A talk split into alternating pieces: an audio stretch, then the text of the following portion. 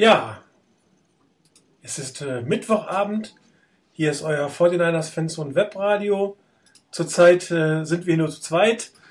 Äh, wir wollten eigentlich heute einen neuen Moderator mit ins Team nehmen. Da scheint irgendwas dazwischen gekommen zu sein. Rainer ist heute verhindert und darum bin ich jetzt alleine zusammen mit einem Neiner Chris. Hallo Chris.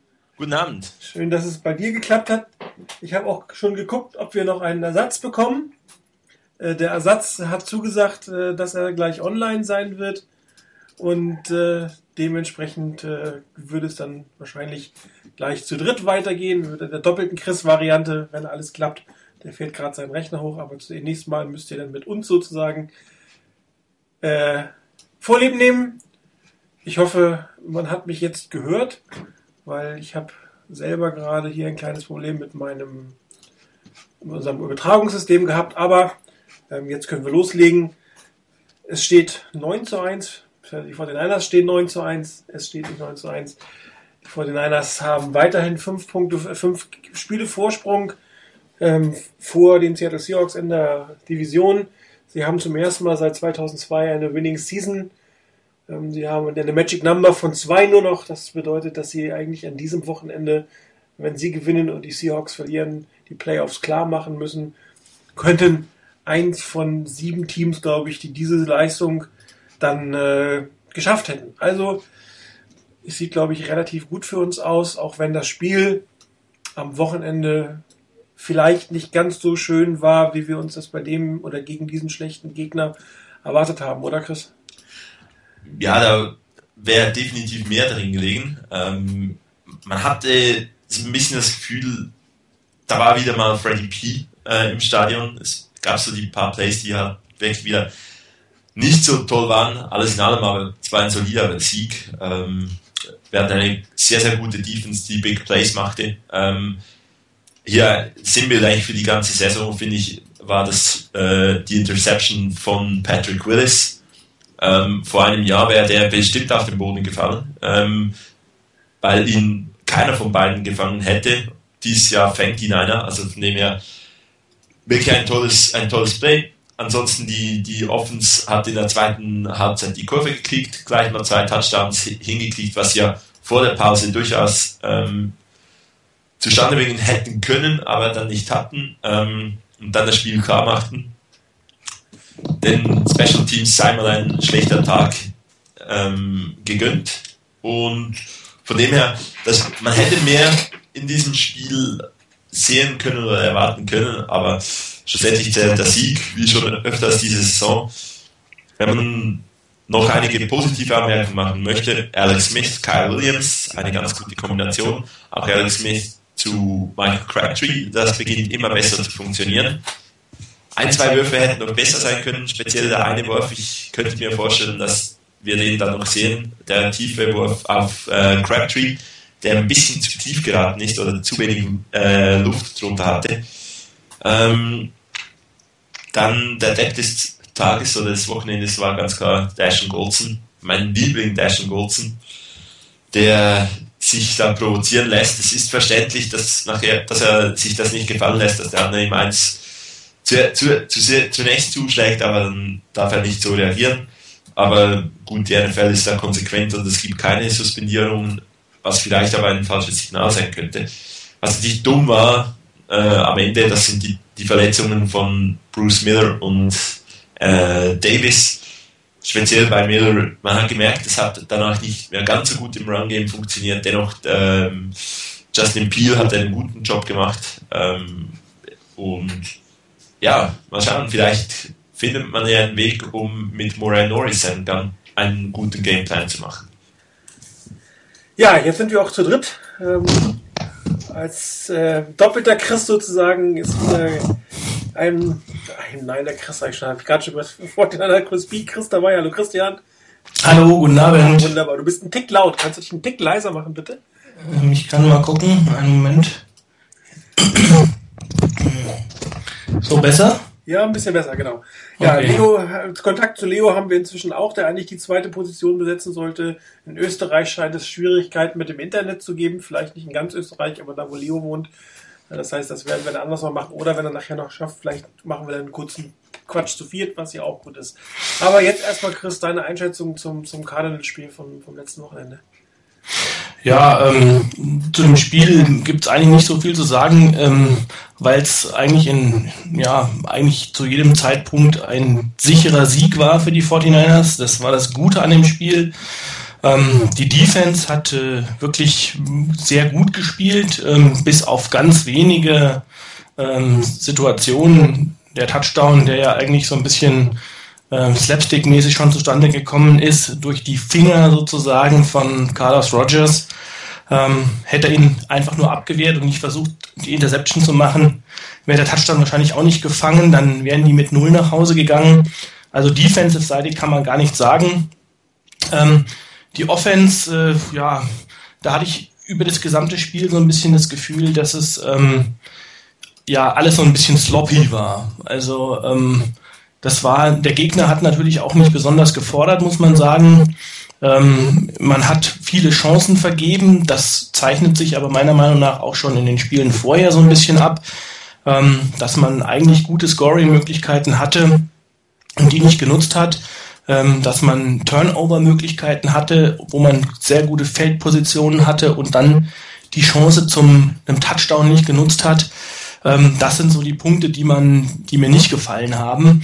Und ähm, ansonsten, was sehr übel ist, finde ich wirklich äh, für das Spiel gegen, gegen die Ravens. Ähm, hoffentlich wird's mit Anthony Davis was, aber mit Bruce Miller, das wäre schon, wenn mir das vor der Saison jemand gesagt hätte, hätte ich gesagt, du spinnst, aber das wäre schon wirklich ein großer Ausfall, weil der einfach ähm, eine gute Rolle spielt in der Offense. Ähm, von daher insgesamt, ich kann keinen großartig keinen Spieler rausheben, äh, der mir nicht gefallen hat in der Offense, ähm, weil jeder so seine Situationen hatte, die nicht toll waren. Auf der anderen Seite gab's, hat man gesehen, wenn die 49ers mussten, ähm, dann konnten sie auch wirklich äh, die ersten zwei Drives in der zweiten Halbzeit haben das gezeigt, konnten dann auch locker scoren. Ähm, also der Touchdown-Pass von, von Alex Smith auf Davis, der war schon allererste Sahne, fand ich. Ähm, das waren so die, die positiven Seiten, aber eigentlich hätte man die Cardinals mit, ich weiß nicht, 50 Punkten nach Hause schicken müssen. Also ähm, die waren wirklich erschreckend schwach. Also von daher war das Spiel insgesamt eigentlich kein Gradmesser für mich. Ähm, es war ein Spiel, was, was so eindeutig äh, für die 49ers ausging oder beziehungsweise auch geführt wurde, dass da ähm, man jetzt auch nicht gut, das gute Pferd springt nur so hoch, wie man es muss, wie es muss. Drei Euro ins Phrasenschwein. Ich wollte gerade sagen, ich wollte es gerade aufmachen, das Phrasenschwein. ja. Also das, das war, glaube ich, so die Quintessenz dieses Spiels. Also was erschreckend war, das heißt, was erschreckend war, also was, was äh, ungewöhnlich war an diesem Spiel, waren natürlich die Special Teams. Ähm, sehr, sehr ungewöhnlich. Also überhaupt zwei Blocks in einem Spiel, das passiert extrem selten. Ich glaube, Akers hatte es einmal schon, das ist schon ein paar Jährchen her. Dazu wären, glaube ich, zwei Punts fast geblockt worden. Da scheinen die Cardinals beim Filmstudium etwas gesehen zu haben. Und man hat es auch bei den Field Goal Blocks gesehen. Sie haben einmal rechts, einmal links die Seiten überladen und sind da dann auch durchgekommen. Und Seiten überladen ist jetzt ja nichts Besonderes. Das passiert ähm, bei, bei den Special Teams ja doch so, dass man von einer oder anderen Seite kommt. Aber irgendwas muss da gesehen worden sein auf Seiten der Cardinals, wo man dann direkt was genutzt hat und es hätte auch der eine oder andere Punt noch geblockt werden können. Und äh, da muss vielleicht auch die Protection für, diesen, für die nächste Woche ein bisschen umgestellt werden. Das war zu äh, offensichtlich. Äh, dass ein Field mal daneben gehen kann, bei dem, was Akers in letzter Zeit getroffen hat, das ist ganz klar. Aber ähm, die Tatsache, dass überhaupt Field Goal Versuche äh, gemacht werden mussten, ist, glaube ich, das größere Problem. Und das hat Rainer ja auch auf die Tagesordnung gesetzt, das Thema Redstone. Das können wir dann gleich nochmal ein bisschen detaillierter betrachten. Was ähm, wirklich auffällt, Chris, du hast es schon erwähnt, ist, dass, dass ein, ein Rookie, von dem jeder gedacht hat, was soll denn dieser Pick jetzt, nämlich Bruce Miller, ähm, fehlt. Also der fehlt offensichtlich im Spiel. Man hat das gemerkt, das Laufspiel war nicht mehr ganz so gut, die Protection war nicht mehr ganz so gut. Und ähm, er hat sich da innerhalb kürzester Zeit einen, einen wirklichen Stammplatz in dieser Mannschaft äh, gesichert und ist zu einem sehr wertvollen Spieler geworden. Und ähm, ich glaube nicht, dass das Mora Norris ihn, ihn komplett ersetzen werden kann. Und es könnte doch das eine oder andere Problemchen mit dem Laufspiel gegen die Ravens geben. Und dann muss Alex Smith es wieder mit dem Arm zeigen, was er aber meiner Meinung nach mehrfach jetzt bewiesen hat, dass sein Arm ausreichend gut ist. Nicht jeder Pass, auch eines Aaron Rodgers oder eines Tom Bradys, nicht jeder Pass sitzt hundertprozentig. Und die Receiver kriegen relativ viel Geld dafür, dass sie auch mal einen Pass fangen, der nicht zwischen die Nummern geht. Und gerade Braylon Edwards hat sich da am äh, Sonntag nicht wirklich ähm, größeres Lob verdient, um es mal so auszudrücken. Er ist ja von Jim Harbour hinterher auch ein bisschen noch in Schutz genommen worden, nach dem Motto, er wäre nicht ganz fit. Aber ein Ball, der dir einfach durch die Hände rutscht, der hat nichts mit deinen Füßen zu tun. Das ist Unkonzentriertheit. Und er hatte auch schon bei den Jets durchaus den Ruf, äh, gelegentlich mal Bälle fallen zu lassen. Das war sehr schade. Und ähm, was natürlich wieder ärgerlich war, äh, Bruce Miller, der einen Zentimeter einfach daneben äh, getroffen hat mit seinem Fuß. Und das wäre ein wunderbarer Touchdown für ihn, der zweite gewesen. Und da hat man aber auch wieder seine Athletik gesehen, seine Fähigkeiten, da noch versuchen, den Touchdown zu machen. Das war auch ein äh, gutes Play, gut gespielt von Alex Smith. Ähm, was mir positiv aufgefallen ist, gerade an Alex Smith, ähm, er zeigt jetzt Würfe über alle Distanzen, um es mal so auszudrücken. Er macht kurze Dinge, er macht Screens, er macht die mittellangen, er macht sie in die Mitte, er macht sie nach außen. Also das Repertoire, das äh, ist da. Man hat sie immer schon erahnt, äh, dass es da sein könnte, aber es ist tatsächlich jetzt da. Er zeigt es auch und es wird auch von Jim Harbour mehr und mehr ausgenutzt. Es gibt noch keine 50, 60 Yard Pässe, aber immerhin 30, 40 Yard Pässe, äh, die, die ein weiteres Element in der 49ers Offense darstellen und ähm, da war ja gleich der, die erste Third Down Conversion auf Michael Crabtree, das habe ich auch noch als Fotostream. Wirklich ein schöner langer Ball von ihm. Und äh, was halt extrem interessant ist, ähm, er hat die letzten Jahre ja die kurzen Bälle super schlecht geworfen. Und äh, auf einmal, ähm, wenn man die Kommentatoren hört, äh, ist es ein Wunder, dass er lange Bälle werfen kann. Was für mich ehrlich gesagt völliger Quatsch ist. Die konnte er schon immer werfen, aber konnte die kurz nicht werfen. Und viele Dinge, wo dann wo kurz auf den Running Back ähm, geworfen wurde oder kurze Tight End Route nach außen, da habe ich mich die letzten Jahre furchtbar drüber aufgeregt, wenn er nach außen gerollt ist, weil die überhaupt nicht ankam und das sitzt jetzt eigentlich und das gibt dem, dem ganzen Spiel ein bisschen Flexibilität und darum kann man auch ein Spiel gewinnen, wenn das Laufspiel nicht so funktioniert oder wenn man ein Gameplan hat, wo das Laufspiel nicht ganz so im Mittelpunkt steht. Man hat aber auch gemerkt, dass die 49ers von ihren Jumbo-Packages ein bisschen weggehen, dass sie diese ganzen äh, Trick-Plays, nenne ich jetzt mal, wo dann ein Stadio Sopoaga oder ähnlich angespielt werden. Das ist im Moment nicht im Repertoire. Ist aber auch durchaus eine sinnvolle Variante, weil man sie jederzeit mitten im Spiel wieder rausholen kann und der Gegner dann vielleicht nicht damit mehr rechnet, wenn das vor drei Wochen mal war oder vor sechs Wochen mal war.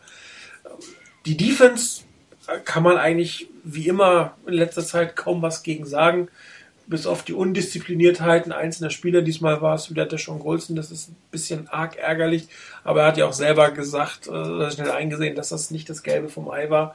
Und äh, nachdem man jetzt keine Suspension bekommen hat, sollte er doch ähm, wieder eine starke Stütze werden. Und auch bei ihm hat man, glaube ich, also für meinen Geschmack gemerkt, dass er gefehlt hat. Nämlich gleich der Drive, als er raus war, führte dann zum Touchdown, wenn ich mich erinnere. Ähm, da hat man diesen langen Lauf zugelassen. Das hatte man in der ganzen Saison noch nicht so einen langen Lauf weil da hinten im defensiven Backfield was umgestellt wurde und die Doppeldeckung gegen äh, äh, Fitzgerald auch nicht mehr ganz so funktioniert, wobei du recht hast, Chris, wenn, wenn Carlos Rogers dann nicht auf die Interception geht, dann äh, ist das auch abgewehrt. Aber äh, ich glaube, Whitner stand da hinten, war halt nicht ganz so dicht dran, nicht ganz so eng, wie es, Golson war. Und da geht was verloren in der Doppeldeckung. Und ähm, wenn man gesehen hat, wie, äh, wie heißt der, Torrey Smith heißt er, ne? gespielt hat bei den Ravens, da wird man wieder so eine ähnliche Taktik einführen müssen, weil der Kerl ist echt gut und echt schnell und hat ein sehr gutes, sehr gutes Verhältnis inzwischen mit Joe Flacco aufgebaut und ähm, die Routiniers Quan Baldwin und, und Lee Evans sind lange nicht so effektiv wie er jetzt in den letzten Spielen und dann müssen wir den sich sicherlich was ausdenken und dann wäre es mir schon ganz lieb, wenn der Sean Goldson wieder eine, eine große Rolle im defensiven Backfield bekommt.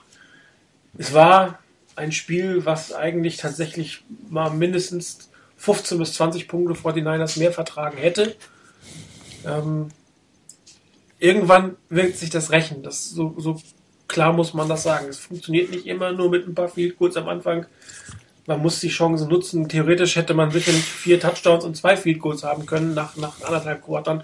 Dann wäre das Spiel natürlich extrem langweilig gewesen. Aber wenn man mal auf ein Team trifft, was vielleicht besser ist als die Cardinals und wenn man dann so einen Start erwischt, dann muss man das einfach zu Punkten umsetzen, weil sonst irgendwann, irgendwann verliert man das einfach mal.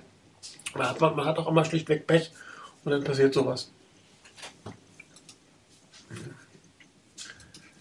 Vielleicht noch ähm, eine ähm, Sache, die ich noch vergessen habe. Ich weiß nicht, ob es ähm, der andere Chris schon gesagt hat, ähm, aber positiv vielleicht noch herausheben sollte man schon in der, in der Offense ähm, die Leistung von Michael Crabtree. Ähm, das habe ich eben noch in meinem Statement so ein bisschen vergessen. Ähm, das war schon auch eine Geschichte, ähm, der da schon gezeigt hat, äh, zu was er fähig ist, wenn man ihn entsprechend einsetzt. Also insbesondere was so ähm, die Möglichkeiten Yards after Catch angeht, ähm, wenn man ihn entsprechend anspielt, glaube, das Thema hatten wir auch oder gab es bei euch auch schon mal in einer vorherigen Sendung.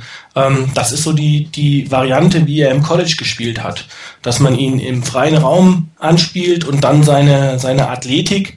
Er ist keiner, der ex extrem explosiv ist von der Line of Scrimmage. Aber wenn er erstmal im Laufen ist und den Ball hat, dann ist er wirklich schwer, ähm, schwer zu stoppen. Das hat man bei diesem einen Play gesehen, wo er da zwei, drei Tackles gebrochen hat und dann auch einen ähm, riesen Raumgewinn ähm, After Catch gemacht hat.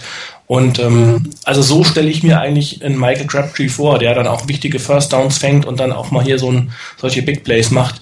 Wenn man das konstant aus ihm herauskitzeln kann, ähm, dann kann er wirklich ein extrem wichtiger Faktor auch äh, sein, insbesondere auch für eine West Coast Offense.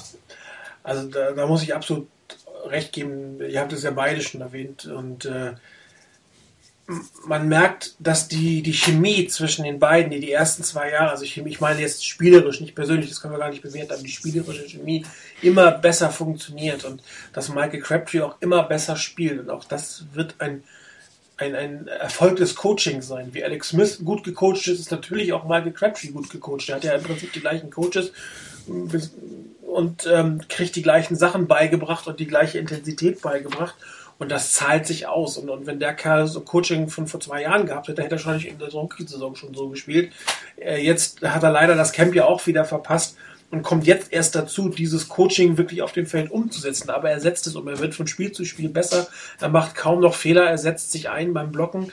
Ich habe jetzt ein Play gemacht, das ist nicht das von dir erwähnte mit dem Yard After Catch, sondern das war ähm, gleich das erste, die erste Southdown Conversion im ersten Quarter.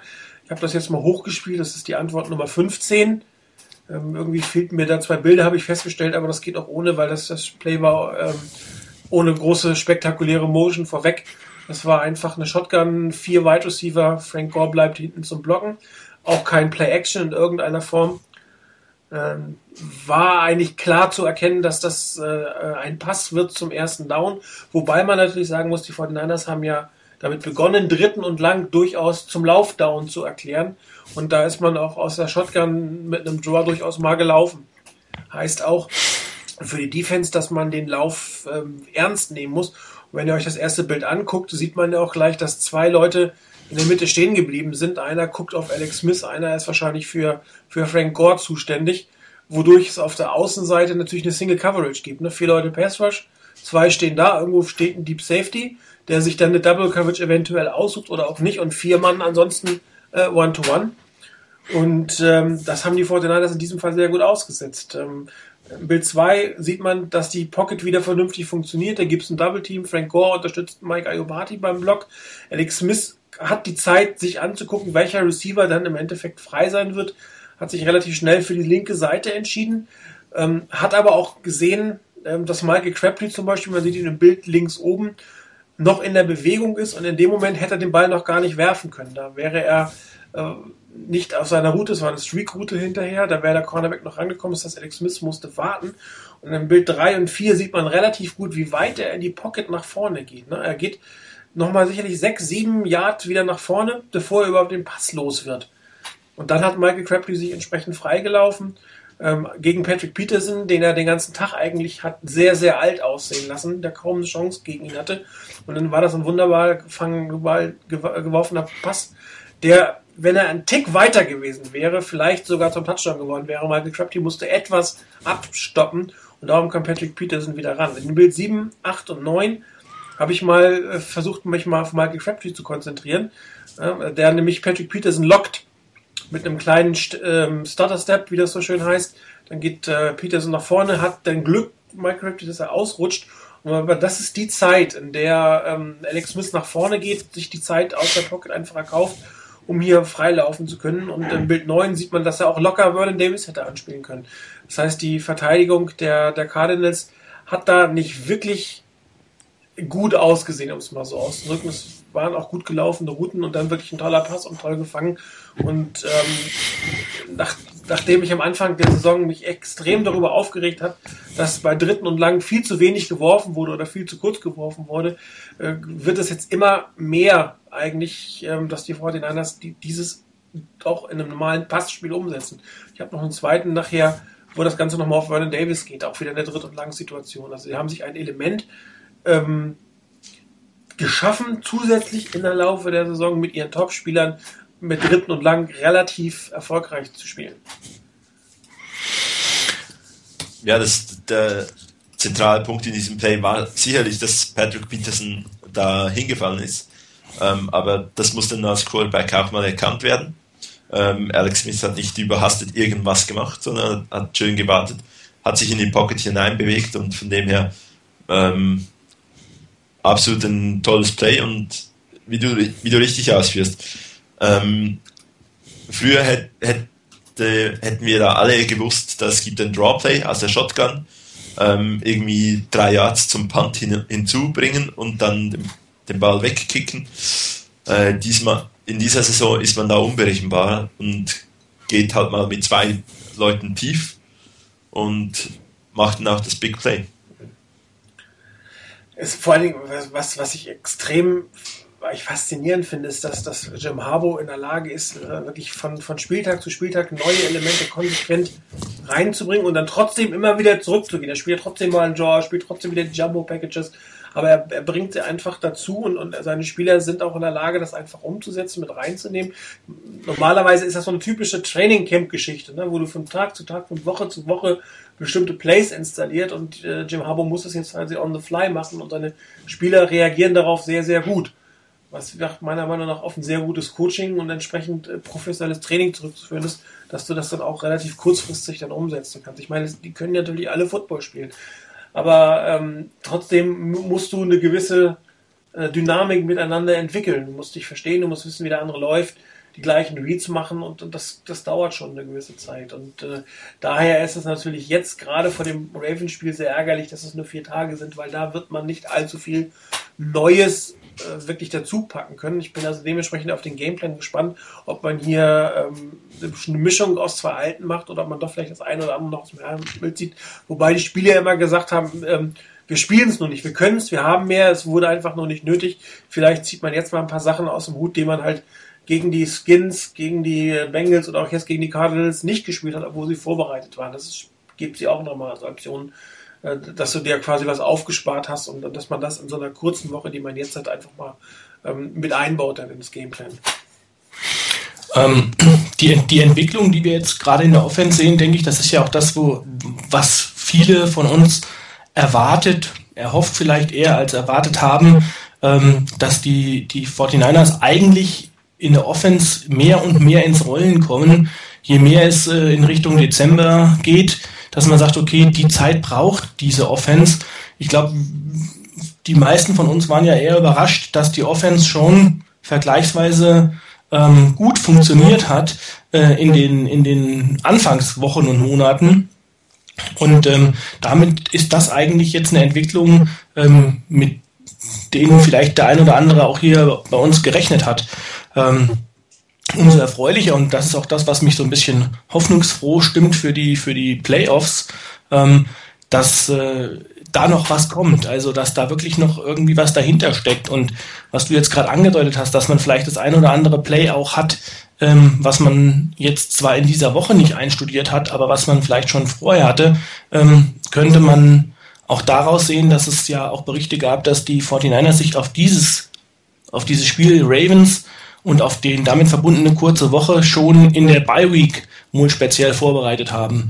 Das heißt, man hat da schon die Zeit genutzt und hat gesagt, okay, im, in diesem äh, Zeitfenster, was wir haben werden, ähm, können wir nicht viel machen. Also lass uns jetzt schon mal ähm, die Ravens angucken, lass uns mal sehen, was die in der, in der Defense und in der Offense machen und schon mal mit dem Game Planning beginnen. Ähm, ich glaube, alleine das zeigt äh, eine vollständige angehende, an, andere Herangehensweise ähm, als wir das in den letzten Jahren haben. Das zeigt also einfach eine, zumindest gehe ich mal davon aus, größere Professionalität ähm, und auch einfach eine äh, viel durchdachtere Herangehensweise an die ganze Saison. Also da zahlt sich wieder das Coaching so extrem aus. Ähm, das ist Wahnsinn. Also es ist halt Game Planning. Ne? Es ist ein individueller Gameplan für, für, für alles, was da auf dich zukommt. Während äh, Nolan, aber vor allen Dingen unter Singletary war das doch immer sehr ähnlich. Da kam eigentlich kommen, was wollte. Ähm, da gab es mal das eine ein bisschen mehr, das andere ein bisschen mehr, aber im Endeffekt haben wir immer das Gleiche gesehen.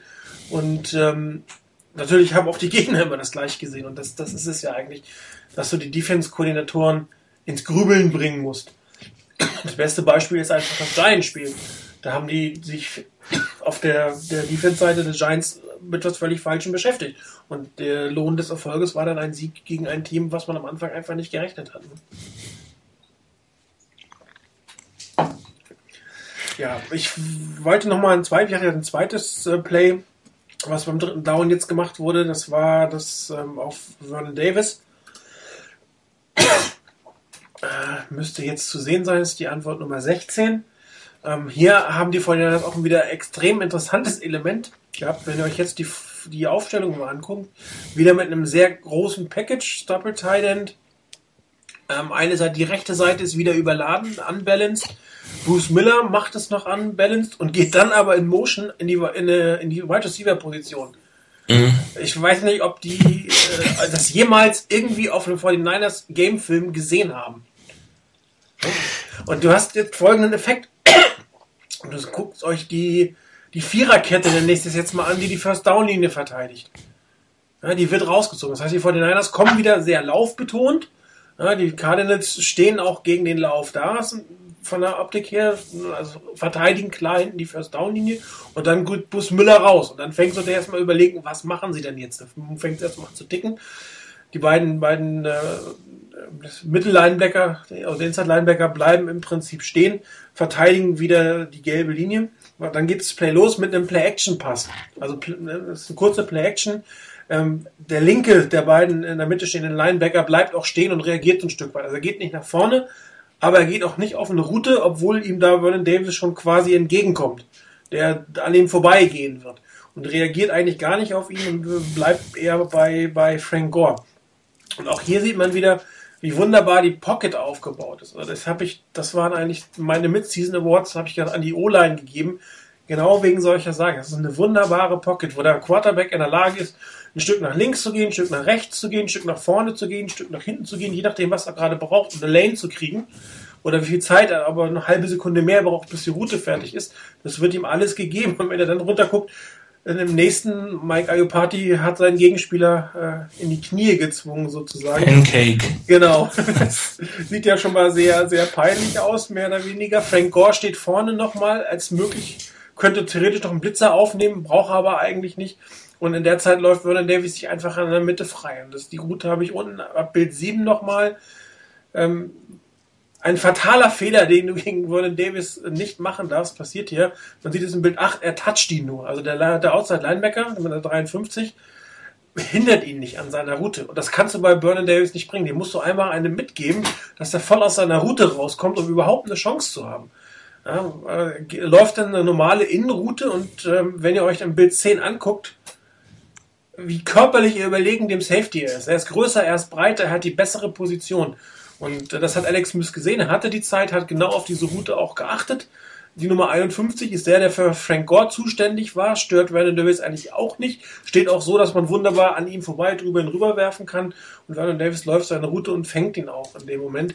Was ja nicht immer der Fall ist. Er hatte ja auch in diesem Spiel einige Drops. Er hatte wieder die Krankheit, die er am Anfang mal hatte, dass er äh, bei kurzen Bällen springt, wenn er fangen will. Das ist totaler Blödsinn. Er muss einfach durchlaufen, den Ball fangen.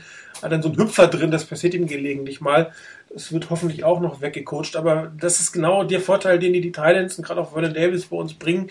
Wenn du den an der Line of Scrimmage nicht auffällst in der Route, dann geht er auf seine Route, ist jedem anderen körperlich überlegen, nutzt seine Geschwindigkeit und Alex Smith passt im Moment so präzise, dass das auch wirklich wunderbar funktioniert. Und Alex Smith hat auch das Vertrauen weiterhin zu ihm. Obwohl er einige kritische Drops hatte, kriegt er trotzdem den Ball, er kriegt Touchdowns, er kriegt beim dritten und lang die Bälle und das zeigt auch nochmal, was für eine Chemie eigentlich im Team da ist. Dann wird jedem vertraut, man darf einen Fehler machen, das ist menschlich, da wird keiner dafür geköpft. Die ärgern sich alle selber genug, das merkt man ja. Äh, da braucht eigentlich äh, der Coach kaum noch was zu sagen. Trotzdem sind die alle sauer auf dem Feld über sich selber, auch bei Kleinigkeiten und, und ähm, das funktioniert eigentlich relativ gut. Und wenn die Offense-Line so spielt, wie sie da ist, und wenn die Defense wirklich ähm, die, die, die Waffen der 49ers nicht schon an der Line Scrimmage stoppt, dann sieht das extrem gut aus, was sie da hinten machen. Und ähm, ich habe mir jetzt letztes Mal die Power Rankings von NBC angeguckt. Früher habe ich aber nie so viel Power Rankings geguckt. Inzwischen mache ich das eigentlich relativ häufig. Und das macht auch mehr Spaß als früher. Das ist absolut richtig. äh, ich höre die nicht auf NBC, sondern die auf Fox Sports. Die macht Brian Billick, der jetzt nicht, ich bin nicht der größte Brian Billick-Fan, aber er, er gibt ein paar mehr sinnvolle Kommentare bei den Power Rankings ab, während die anderen eigentlich immer nur so ein Blabla machen. Und er hat selber, er sagt, dass eigentlich die 49ers Defense diejenige Defense ist, die überhaupt in der Lage sein könnte, im Lambo Field was zu reißen. Ja? Und wenn, wenn du diese Defense hast, die ein, ein Power Team toppen kann und dann jetzt auch noch diese Offense dazu hast, die relativ auch gegen Pass Rush gut spielt, dann hast du Chancen, Teams wirklich überraschend zu schlagen, die du vorher nicht geschlagen hast. Aber es muss Hand in Hand gehen und es muss am, am, gleichen Spieltag Hand in Hand gehen. Nicht mal die Offense gut, mal die Defense gut. Und ähm, wir haben Gott sei Dank im Moment die Situation, dass, die, dass keine Unit die andere im Stich lässt. Jetzt mal abgesehen, dass die Special Teams am Wochenende nicht so gut waren, aber das, das kann man auch mal drüber wegsehen. Aber keine Unit lässt die andere im Stich. Und das ist auch mal ein neuer Aspekt, den wir lange nicht mehr gesehen haben. Ähm, vielleicht ganz kurz zu dem Play. Ähm, Vernon Davis kämpft vor allem auch um den Ball in diesem Play. Ähm, das fehlt mir ab und zu schon mal, dass, dass er da einfach halt sagt, ja gut, den Ball, den erreiche ich jetzt halt nicht und dann abgebrochen hat. Hier kämpft er um den Ball. Mhm. Dann Brian Billick ähm, war, glaube ich, das schwächste Element im ganzen Spiel. Fand ihn fast noch schlecht, äh, schlechter als die Cardinals. Und das ist schon ganz böse. Nee, aber die haben so schlecht kommentiert, das hat mich richtig gehend sauer gemacht.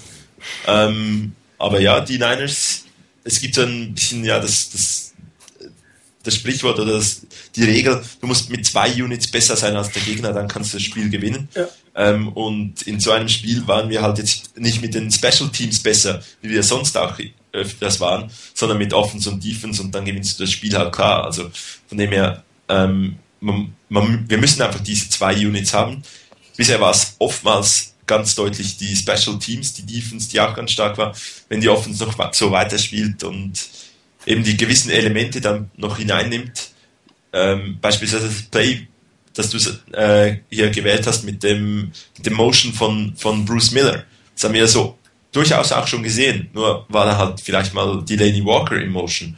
Oder stand halt irgendwie ein, ein, äh, ein, Lime, äh, ein Tight End äh, irgendwo wo er so, oder ein Wide Receiver nicht da, wo er stehen sollte und ging dann raus. Und diese Motions, die setzen wir wirklich immer wieder ein. Und deshalb habe ich auch nicht so viel Sorgen für dann, äh, am, für dann morgen Abend, weil wir haben viele Elemente, die wir immer wieder einsetzen, verschieden, in verschiedenen Varianten, aber die Elemente, die sind da und da können wir was Gutes draus machen die Kombination macht es halt in irgendeiner Form aus. Ne? Es sieht zwar irgendwie doch ähnlich aus, aber ist dann immer wieder was anderes. Und wenn du irgendwas vorher auf dem Film nicht gesehen hast, heißt das, dass du auf dem Feld noch mal ein bisschen mehr nachdenken oder ein bisschen mehr gucken musst. Ne? Und wenn plötzlich ein Bruce Miller ähm, auf, als Split entsteht, bei Delaney Walker, das ist ja schon nicht ungewöhnlich, mir das passiert halt gelegentlich mal, aber wenn auf einmal der, der Rookie Bruce Miller, der letztes Jahr noch Defense End gespielt hat, plötzlich in der Wide Receiver Position spielt, da musst du als Defense, du fängst erstmal an zu denken was machen die da eigentlich? Ne? Und das hindert dich auch erstmal im Augenblick. Ja, und dann das kommt trotzdem ja die Play-Action. Ne? Das ist also völlig obskur eigentlich. Das ist aber auch ein Element wiederum, ähm, ich sag's mal so, im letzten Jahr hätte kein Mensch angefangen zu denken. Äh, man fängt erst dein Gegner in diesem Jahr an zu denken. Also ich kann mich auch äh, im letzten Jahr durchaus an das ein oder andere Play erinnern, ähm, als man mal Moran Norris äh, rausgeschickt hat ähm, auf die Wide Receiver Position. Und ähm, ich glaube, ich meine mich an ein Play zu erinnern, dass da gar keiner hingegangen ist, dass der überhaupt nicht gecovert wurde, wirklich. Also weil man gesagt hat, da passiert sowieso nichts, der kriegt eh nicht den Ball. Aber ähm, in so einer Situation jetzt, das hat man ja schon gesehen, ich meine, das war, glaube ich, der Touchdown gegen die Redskins, ähm, da hat man gesehen, okay, der Junge kann auch Bälle fangen. Ähm, das ist nicht nur einer, der irgendwie blocken kann, sondern der hat mehrere Dimensionen in seinem Spiel. Das heißt, den muss man ernst nehmen. Mhm. Und man sieht ja auch, es ist ja wirklich nicht viel, was, ähm, was hier in dem Play passiert, dadurch, dass er nach außen geht. Aber das reicht schon. Es reicht einfach, dass die, die, die Linebacker ähm, ein bisschen weiter auseinandergezogen werden. Das macht das ganze Spielfeld ein bisschen breiter und ähm, gibt auch einfach dann mehr Platz äh, für die Receiver und letzten Endes auch dann äh, für Vernon Davis, weil man dann plötzlich merkt, okay, wir müssen das, das Feld breiter machen ähm, von den Defendern. Das sieht man ja, wenn man mal guckt, die beiden Linebacker gehen nämlich, der, der Outside-Linebacker, ähm, der dann äh, Miller covert, der geht raus und die anderen beiden Linebacker müssen ein bisschen ähm, breiter verteidigen. Sieht man, wenn man so guckt, wo die stehen vor dem Snap im Bild 2. Und ähm, das ist durch solche kleinen Dinge, ähm, die man, glaube ich, bisher, also in den, in den letzten fünf Jahren nie so gesehen hat. Durch solche kleinen Geschichten äh, macht man das Spiel einfach derart viel variabler, dass man dem ähm, Gegner Aufgaben gibt äh, und zu denken, was, was passiert als nächstes. Und ähm, das hat man ja auch in den vergangenen Spielen schon häufiger gehört, dass die Gegner gesagt haben, wir wussten einfach aufgrund der Formation nicht, kommt ein Lauf, kommt ein Pass. Ähm, es ist kreatives Offensive äh, Play Calling, was, was dort oder, oder auch, ähm, was wir ja schon häufiger gehört haben, ähm, ein ähm, hervorragend designtes Play. Äh, das wird ja auch schon mehrfach gesagt. Das sind Elemente, die wir in den letzten Jahren einfach nicht hatten. Und, das, das, ist, ist ein ähm, Interview, gab ein Interview äh, die Woche mit, mit den beiden äh, Offense-Line-Coaches. Und die haben so ein bisschen auch erzählt, ähm, dass die, die Coaches in, im Lockout sehr stark zusammengekommen sind. Ne? Also, dass sie sogar gewissen Vorteil im Lockout gesehen haben, gewissen, nur einen kleinen, aber immerhin, dass die Trainer so viel Zeit miteinander gebracht haben, und zwar alle, dass die genau wissen, was jeder von dem anderen erwartet und was jeder voneinander denkt und dass man unglaublich viel Zeit hatte, Spielzüge zu entwickeln, zu designen, sich zu überlegen, wie, wie geht, wie geht nicht. Also die, die Coaches waren super vorbereitet für dieses kleine äh, Trainingcamp und normalerweise äh, bei so einem neuen Staff dauert das ja auch durchaus eine Zeit lang, bis man sich gefunden hat. Wie, wie, wie reagiert denn der andere und was will der von mir und was muss die Offense Line machen, damit der Koordinator zufrieden ist? Wie muss der Running Backs Coach arbeiten, damit die Offense Line davon profitiert und, und, und. Und das haben die 49ers wirklich sehr gut gemacht. Die Coaches, die haben sich da zusammengefunden, sind, sind selbst eine Einheit geworden. Und das sieht man, finde ich, oder ich habe das Gefühl, das zu sehen, dass man, dass die Spieler das auf dem, dem umsetzen können, weil alles zueinander passt. Ja, also das wird nichts dem Zufall überlassen. Äh, jeder weiß, was er zu machen hat. Jeder ist entsprechend gecoacht. Jeder ist auch von den Spielern bereit zu glauben, was die Trainer ihnen sagen. Das kommt dann noch dazu, das zu spielen und dann funktioniert das auch.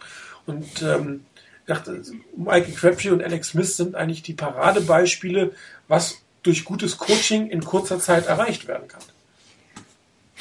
Vielleicht noch eine, eine, kurze Anmerkung zu dem Statement, was du eben gesagt hast, ähm, von, von Brian Billig, dass die 49ers das Team sind, das im Lambeau Field möglicherweise bestehen könnte, ähm, defensive-seitig. Ähm, ich glaube auch offensive-seitig äh, kann das eine ganz interessante Geschichte werden, ähm, denn äh, wenn das die 49ers hinbekommen, das Passspiel noch stärker zu etablieren und auch ähm, konstanter zu sein im Passspiel, ähm, dann hat man meiner Meinung nach zu diesem Zeitpunkt eine größere Variabilität in, in der Offense, wenn man, wenn man das gut hinbekommt, als die Packers. Die Packers sind äh, aktuell ein reines Passteam. Mhm, und je nachdem, was für, für ähm, Wetterverhältnisse im Lambeau Field sind, ähm, kann das gut sein, dass man dadurch äh, einen Vorteil hat, denn ein Laufspiel haben die Packers nicht wirklich. Also, und jetzt ist auch noch, ähm, ich glaube, Ryan Grant ausgefallen. Der ist, hat wohl eine Knieverletzung. Müssen wir mal gucken, wie lange er ausfällt. Ähm, das heißt, da ist auch noch eine, eine ähm, Option im, im Laufspiel auch noch weggefallen. Also ähm, insgesamt gesehen, das gab ja auch den einen oder anderen, der es auf dem Board schon geschrieben hat, es kann möglicherweise von Vorteil sein, wenn die 49ers äh, nicht den Number One Seed in irgendeiner Weise bekommen, äh, denn wenn man im, in halbwegs vernünftigen Wetterverhältnissen in Kalifornien spielt, äh, dann wird, werden die Packers einfach durch ihr überragendes Passspiel äh, mit Sicherheit äh, einen Vorteil haben. Weil ähm, das äh, wird man wahrscheinlich so richtig in Bad Weather Conditions äh, nicht ausspielen können. Auch, glaube ich, in Aaron Rodgers nicht. Das, das Amüsante finde ich eigentlich, ähm, oft sagt man ja, die, die Teams, die in der Regular Season gut sind mit dem Passgame, in der Postseason, da musst du, musst du laufen können. Und bei den Niners ist es genau umgekehrt. Die können eigentlich gut laufen, aber da wartet man nun auf, den, äh, auf das bessere Passspiel, um dann in der Postseason wirklich stark zu sein. Also ähm, ich mag mich erinnern an die, an die, ähm, an die Packers letztes Jahr oder an die äh, Patriots auch schon, die wirklich erst in den Playoffs dann doch nochmals ein Running Game finden mussten, um dann die Spiele wirklich zu gewinnen. Bei den Niners wirklich gerade die, die völlig unterschiedliche Sache. Wir müssen eigentlich besser passen, äh, um wirklich noch tief reinzukommen, haben aber den Vorteil, dass wir eben das Running Game ja schon haben. Ja, das stimmt. Also gerade das fehlende Laufspiel ist halt, ich wir sind ja schon sehr weit, wir wissen ja nicht mal, ob die gegeneinander spielen, aber äh, gerade das fehlende Laufspiel der Packers ähm, bietet natürlich wirklich äh, Optionen für die 49ers. Und ich habe jetzt nochmal ein Defense-Spiel genommen. Eigentlich hatte ich es aus einem anderen Grund, weil es ein schönes Play war der Interception. Aber es passt eigentlich ganz gut, ähm, weil das ist eine, eine Situation, zweiter und kurz, ähm, aus einer, aus einer Splat-Shotgun. Eine Situation, die man auch bei den Packers durchaus sehen wird. Die, die Packers spielen ja für ein West Coast-Team ziemlich viel Shotgun. Das ist die Frage, ob sie auch ein West Coast-Team sind, aber doch, sie sind es schon noch. Ähm, aber ähm, hier sieht man, äh, wie gut die 49ers in der Defense sich auf diese kurzen Pässe eingestellt haben. Das muss man im, im Film muss man das gesehen haben. Kann ich mir nicht anders erklären, äh, warum sonst die Defense so aufgestellt ist, wie sie, wie sie dort gegen das Brett aufgestellt ist. Ähm, man sieht es ja eigentlich in, im, ersten Bild, Situation 2. und 2, Shotgun Formation, vier Wide Receiver, ein Running Back hinten. Ähm, jetzt haben noch drei Mann eine Hand auf dem Boden. Wir haben ja auch Spielzüge in dem Moment gehabt, wo alle aufrecht standen. Gut, einmal ist es mit dem langen Lauf daneben gegangen. Ähm, das ist natürlich nicht ganz so prickelnd gewesen. Ähm, beiden, beiden Linebacker in der Mitte sind hier eigentlich der Schlüssel zum Erfolg in diesem Spielzug.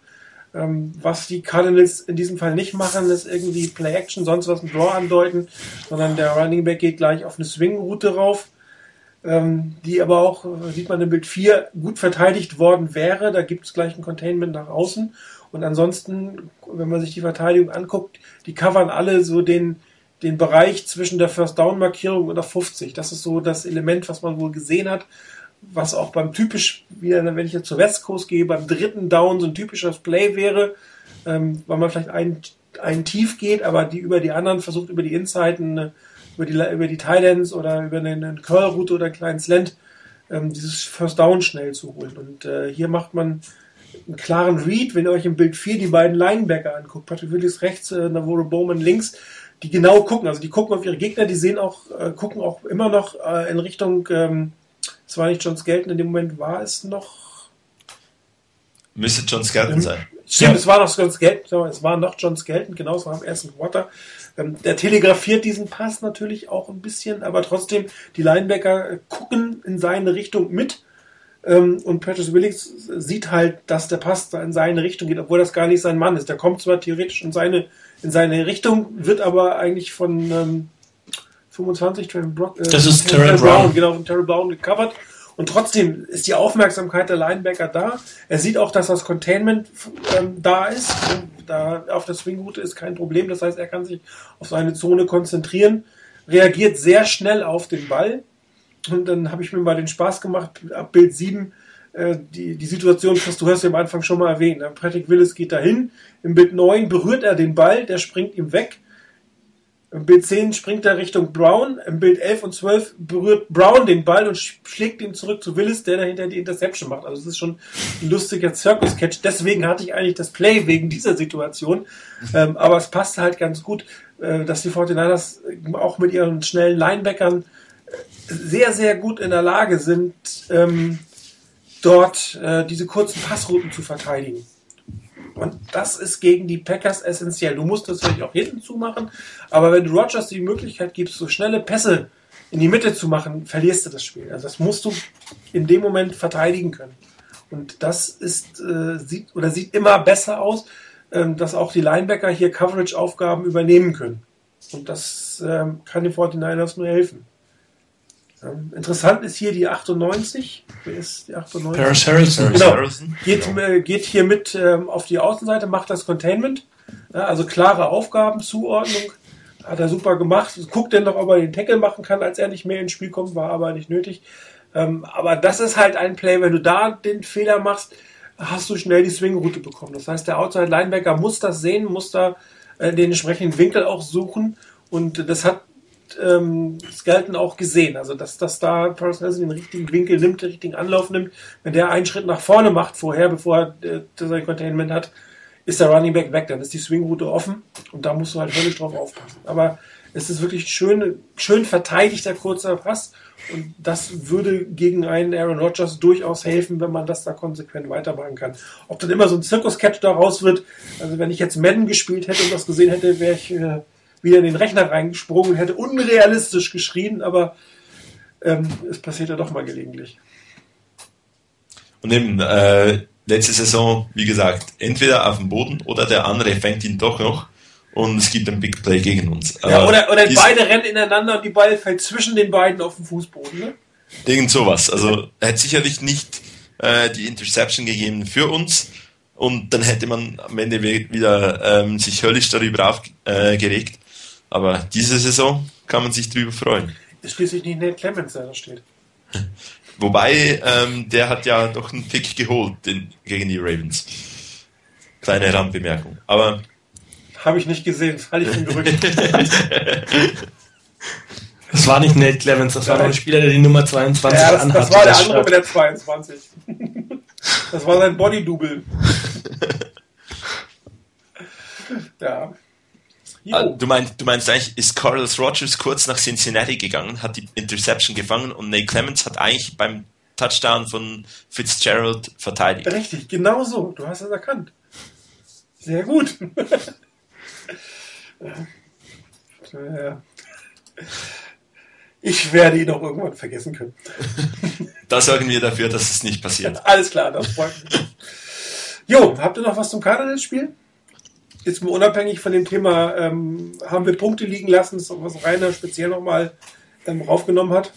Das könnten wir gleich nochmal. Das ist ja, also ja nicht nur ein Problem von gestern, das war ja auch durchaus ähm, die letzten Wochen schon ein Problem, dass die Red Zone nicht so läuft, wie sie eigentlich laufen sollte.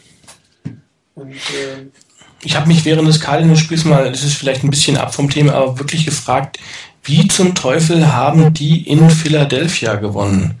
Also das waren wirklich, äh, ist ja unverständlich. Also keine Ahnung, was da irgendwie passiert ist, aber ähm, das war ja abenteuerlich. Also mit was die Cardinals geleistet haben äh, oder nicht geleistet haben vielmehr, dann fragt man sich also wirklich, was ist muss da in Philadelphia vorgefallen sein? Ich habe das Spiel nicht gesehen, aber ähm, das war ja erschreckend schwach. Also wie so ein Team dann in Philadelphia gewinnen kann und auch sieht man so, das ist so die die die Eigenarten, die der Football so mit sich bringt. Ähm, und was es auch so schön und so spannend macht, glaube ich, einfach, äh, dass dann die Eagles äh, eine Woche später ähm, die Giants schlagen. ja. Also es ist phänomenal. Also es ist äh, eine Geschichte, ähm, das macht einfach so den Reiz dieses Sports aus im Moment, weil so unglaublich jeder, jeder kann jeden schlagen. Also phänomenal. Da kann ich irgendwie, Die- Spruch, ich glaube, das war ähm, Kirk Herbstreit hat es, glaube ich, am, am Samstag gesagt beim College Football. Der meinte, we figured everything out and then they started to play the game. Ja, die, die Eagles, die nehmen vielleicht in einigen Spielen das, äh, ihren Titel als Dream Team zu wörtlich. Ja.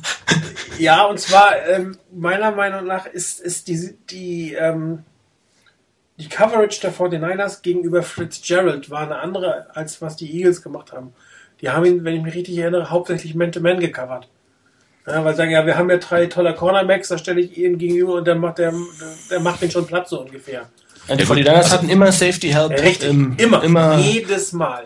Cornerback underneath und ein, ein Safety dahinter. Genauso wie sie es gegen Calvin Johnson gemacht haben. Genau, in der, in der Regel sogar zwei Safeties, irgendwie der eine auf der Außenseite, der andere auf der Innenseite, also egal wohin Fitzgerald dann gehen wollte, ähm, war da sicherlich noch Hilfe da. Ähm, was man sicherlich noch sagen kann, ist, bei, bei, im Spiel gegen die äh, Eagles dort hatte Fitzgerald auch einige ganz, ganz interessante ähm, Tipped Balls, die er noch gefangen hat. Ja. Also da passt eigentlich das, der Touchdown gegen uns absolut hinein, ja. weil da gab es Bälle, die wurden, glaube ich, zweimal abgelenkt und am Ende lagen sie in den, in den Händen von, von Larry Fitzgerald und der spaziert in die Endzone. Also eigentlich, ja, mit unglaublich viel Dusel kann man vielleicht die Frage, die du dir ähm, gestellt hast, Chris, beantworten. Ähm, mit unglaublich viel Dusel haben die in Philadelphia gewonnen, weil äh, wenn einer dieser Pässe in, äh, intercepted wird, dann gäbe, hätte es auch nicht das, das Niners-Spiel gebraucht, um äh, in Arizona klarzumachen, dass Skelton nicht die Lösung ist. Also zeigt es auch, dass äh, die sogenannte Tweet Team Label immer wirklich mit Vorsicht zu genießen. Ich meine, die Cornerbacks, gerade Samuel und also Moga sind alle beide über 30. Das äh, ist irgendwann ein Alter, wo man mal von der Geschwindigkeit her ein bisschen nachlässt. Und ähm, Larry Fitzgerald ist einfach ein so guter Spieler, dass äh, er Gerade weil er in der Lage ist, diese Circus Catches zu machen, weil, weil er Ball nicht perfekt kommen muss er macht trotzdem was draus, ähnlich wie bei Calvin Johnson. Da kannst du einfach nicht einfach sagen, oh, den cover ich mit einem und irgendwie kriege ich das schon hin. Vor allen Dingen, wenn du dann nicht in der Lage bist, noch den Pass Rush so auszubauen, dass der Quarterback ihn jetzt nicht ganz daneben setzt, sondern halbwegs noch in seine Richtung bringt. Und dann fängt er ihn eigentlich. Und ähm, Kevin äh, Fitzgerald hat einfach Klasse, das muss man ja sagen. Er hat eine spielerische Klasse, er hat eine menschliche Klasse, ist einer meiner absoluten Lieblingsfootballer außerhalb der 49ers. Man hat sie auch gleich gesehen, er den, den Ball sofort an, an ähm, wie heißt der Ersatz Cornerback, äh, Quarterback? An den Bartell gegeben, weil es sein erster Touchdown, Touchdown war, den er ähm, hat versucht, die Streit zu schlichten, wenn irgendwelche da waren. Also der Mann hat einfach Klasse und spielt extrem gut Football und ihn, auf ihn musst du deinen Gameplan abstimmen und das haben die Eagles nicht gemacht. Die haben so gespielt, wie sie immer spielen und dann kriegen sie einfach mal einen auf die Nase. Ja, und ähm, egal wie gut du bist, es gibt immer einen der vielleicht noch ein Tickchen besser ist oder um äh, ein äh, mein Lieblingszitat aus einem der Star Wars Filme, There's always a bigger fish. Ja, ähm, und das, das ist bei den 49ers einfach nicht der Fall. Die verlassen sich nicht drauf. Ich, ich, ich bin schon so gut, ich schaffe das schon, sondern die geben den Spielern, die geben den Spielern durch das Scheming die Chance, gut zu spielen. Das machen die Eagles nicht. Team Football. Richtig. Und auch, klar, du hast immer individuelle Leistung. Irgendeiner macht das Play nun mal. Ja, irgendeiner macht die Interception, irgendeiner macht den Sack. Und der hat auch schon seine individuelle Klasse. Du fängst nur, nur weil ein Ball auf dich kommt, hast du noch lange nicht gefangen. Ja, oder äh, du machst den Sack nicht, aber du hast, du wirst halt in die Lage versetzt, diesen Sack zu machen oder die Interception zu machen oder den Tackle zu machen. Ja, und, ähm, aber alleine schaffst du es einfach nicht und ähm, da, man muss sich drauf einstellen. Coaching, das nennt man Coaching. Jo. Ja, dann würde ich mal sagen, äh, gehen wir zu dem, meiner Meinung nach, ich hatte es ja letzte Woche schon angesprochen, kritischsten Aspekt im Moment im Spiel der 49ers, die schlechte Punkteausbeute. Wir haben sehr viel den Ball, viele Red Zone-Situationen äh, oder nahe der Red Zone und dann stocken die, ähm, die, die Drives dann doch. Man hat mit David Akers bis jetzt eigentlich immer äh, sicher verwandelt, aber ich, es sind halt immer nur drei Punkte und keine sieben. Davon muss man mindestens drei machen, um mehr zu haben als einen Touchdown von, von den anderen. Und äh, also auch was in der Red Zone läuft, muss ich sagen, finde ich etwas unpassend von der Qualität her zu dem, was wir sonst sehen, um es mal so auszudrücken. Ich weiß nicht, ob, ob ihr das ähnlich seht, ob ich das jetzt zu dramatisch darstelle. Sind teilweise auch individuelle Fehler von einzelnen Spielern dabei, aber das ist irgendwie noch nicht rund, habe ich so den Eindruck für mich eigentlich das Symbolbild für diese ähm, schlechte Punkteausbeute ist Jim Harbaugh beim Fourth Down, das man ausspielt. Ähm, da hat ähm, man sehr oft dann nochmals eingeblendet, seine, wie er sich da in, irgendwie innerlich einen Kampf mit sich führt. Soll ich, soll ich nicht? Äh, was die richtige Entscheidung? Und gut, sage geklappt. Ähm, Harbaugh will nichts riskieren ähm, und hat ein Riesenvertrauen in Vic Fangio und seine Defense. Und deshalb und dieses Vertrauen wurde nie, nie, enttäuscht. Also kickt man lieber das Field Goal, nimmt die drei Punkte und sagt, ja, wir stoppen sie schon. Die Niners kamen noch nie in eine Situation, wo es danach hieß, äh, ja, scheiße, da fehlen vier Punkte, da ähm, hätte man nicht, hat das Field Goal einfach nicht gereicht. Also die Defense hat immer noch das, das Spiel dann, oder den Gegner wieder gestoppt und einem weitere Chancen gegeben, um einen, dann die Punkte zu machen. Bei den Red Zone Plays, das haben wir, glaube ich, letzte Woche schon mal diskutiert, da fehlen mir die, die Bälle zu, äh, zu Davis und zu Edwards. Edwards ist ein Meister eigentlich der Fake-Route, die habe hab ich noch nie gesehen. Oder wenn, dann halt auch. Die mag, die, die mag Martin genauso gerne wie Nate Clemens. genau. Wobei, ich, ich, ich bring's gleich. Ähm, es gab ja ein Fade, nur einen längeren Fade. Und den finde ich wiederum gut. Kommen wir aber gleich zu. Okay. Ja, also ich mag auch den ganz klassischen Fade, vor allem wenn du einen hast wie, wie Braylon Edwards, der in der Liga bekannt ist, dass, dass er das kann. Und der hat halt einfach so äh, die langen Arme, ist schon groß und kann gegen einen kleinen Cornerback den Ball da runterholen. Aber das wirklich klassische Fade Play, das haben wir eigentlich noch nie gesehen. Und das fehlt mir noch. Oder auch die, die Post-Plays oder so zu, zu Davis in der Red Zone. Vielleicht mal von 12 Yards draußen das, äh, den, den Touchdown-Pass suchen. Das kommt ab und zu mal wieder, aber dann ist an, an genau diesen Stellen leider diese Genauigkeit von Alex Smith teilweise, ähm, die er an, an, sonst im Feld hat, ähm, die, ist, die ist da nicht mehr ganz so da. Ähm, und glaube ich, eingangs hat äh, mein Namensvetter, der andere Chris, äh, gesagt, dass da ähm, aus guten Field Positions nicht zwingend der Touchdown gesucht wird, sondern wenn die anderen schon einen Turnover machen, dann holen wir zumindest drei Punkte, ist irgendwie das Motto und nicht, die machen einen Fehler, wir gehen, das, gehen auf äh, den Touchdown.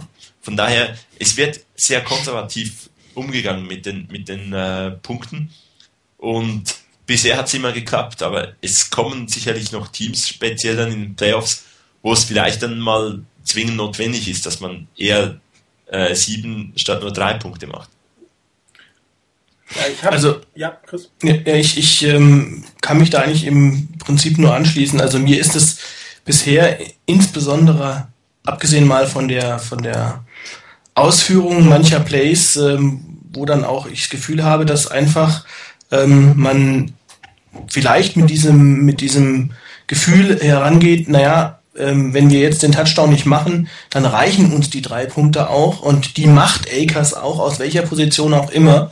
Ähm, und alles weitere wird sich dann im Spiel schon ergeben, ähm, dass man abgesehen von dieser vielleicht Einstellung ähm, auch das Play Calling für mich in der in der ähm, Red Zone oder in noch nicht mal nur Red Zone, sondern so äh, je näher man an die Endzone kommt, alles so ein bisschen ähm, nicht mehr so kreativ wirkt wie im, auf dem Rest des Spielfelds. Also, ähm, dass man es kann bei diesen Plays, hat man gesehen. Also beispielsweise, dass man auch gerade solche Plays, die man so spielen kann, äh, ein paar, fünf, drei, vier Yards vor der Endzone, wo ich das Gefühl habe, wir hatten dann teilweise Situationen, wo wir dreimal hintereinander gelaufen sind oder ähm, wo wir dann ähm, ich weiß, das war ein, ich weiß nicht gegen welches, welches Spiel das war, und ähm, aber ich kann mich erinnern, da haben wir dann dreimal hintereinander geworfen. Da gab es einmal den Pass auf Crabtree ähm, an, in, in Richtung Pylon, dann gab es nochmal im gleichen ähm, gleichen Drive, ja genau, gegen die Giants in, in, in Pass auf, auf Braylon Edwards, der fast genauso war. Ähm, also, wo man nicht mal gesagt hat, okay, man versucht mal was Unterschiedliches. Das fehlt mir einfach so ein bisschen. Ähm, und dass man es kann, hat man gesehen, beispielsweise ähm, der Pass, die Two-Point-Conversion auf Michael Crabtree. Ja, die war super. Die war super gespielt, toll ausgeführt. Ähm, ins, auch ein relativ simples Play und man hat den, das Ding sicher verwandelt. Das sind solche Plays, die ich mir dann auch mal erwarte in solchen Situationen, wo man sagt, okay, was ich, First and Goal und jeder rechnet mit einem Lauf und man spielt mal so ein Play. Ähm, weil irgendwie ist man, glaube ich, immer so ein bisschen darauf gepolt, die 49ers versuchen erstmal in den Situationen zu laufen über Frank Gore und ähm, naja gut, wenn es dann nicht geklappt hat, dann versucht man vielleicht auch mal einen Pass. Aber ähm, dass da so ein bisschen das Überraschungselement und auch das kreative Element ähm, fehlt mir so ein bisschen. Ich habe das Gefühl, man versucht auf Teufel komm raus, dort in diesen Bereichen Turnover zu vermeiden ähm, und äh, erstmal die Punkte, die sicheren Punkte zu machen. Ja, ich meiner Meinung nach wird sich das irgendwann verrechnen. Weil, weil du, äh, du hast Gegner, die noch stärker sind. Guck mal, die Steelers kommen ins Haus. Ähm, Ben Roethlisberger, der ist auch jederzeit in der Lage, Touchdowns zu erzielen. Und das wird ein ganz schweres Spiel werden, Monday Night.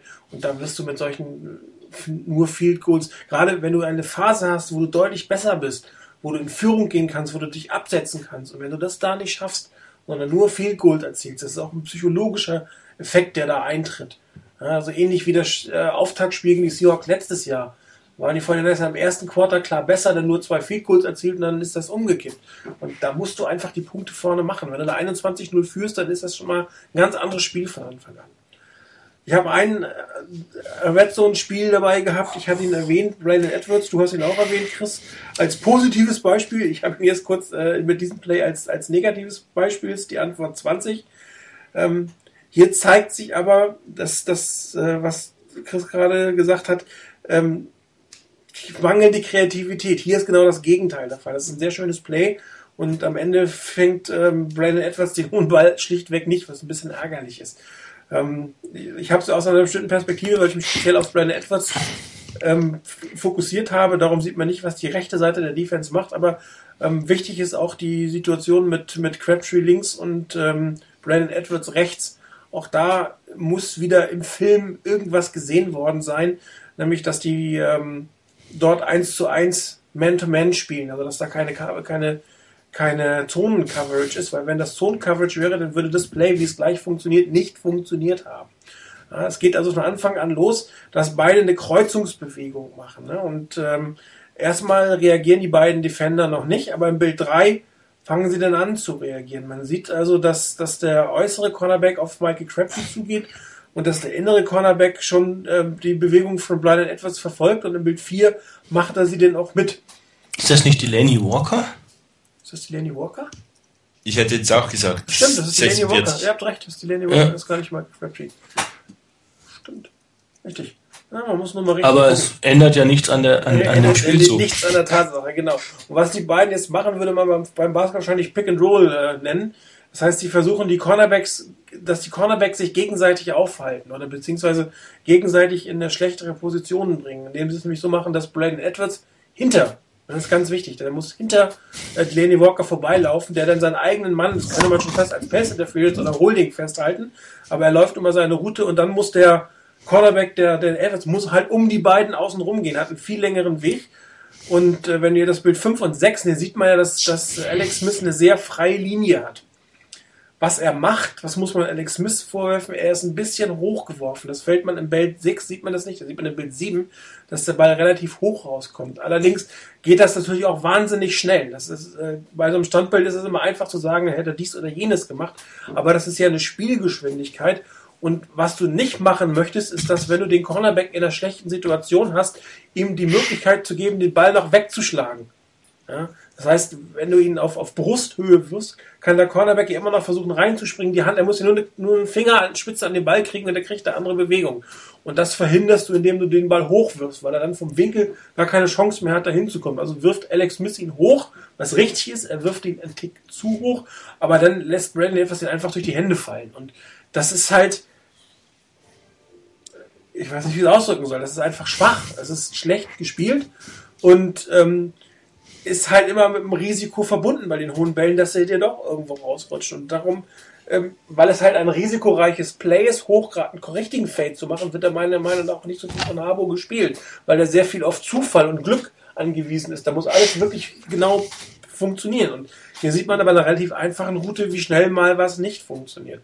Aber vom Play Design ist es wieder hervorragend gemacht und es ist auch richtig, den Ball hochzusetzen. Ähm, ist ein bisschen schade gewesen, aber das war so typische Blade Edwards äh, dem, äh, am Sonntag, der wirklich keinen keinen guten Tag hatte. Also er hatte drei Drops, die alle nicht toll geworfen waren, aber die man von einem ehemaligen Nummer 1 Pick schon erwarten sollte, dass er sie fängt. Gerade den, den wir jetzt hier sehen. Er hat danach auch ähm, deutlich weniger Spielzeit bekommen. Ja, dann kam Kyle Williams hauptsächlich. Ja.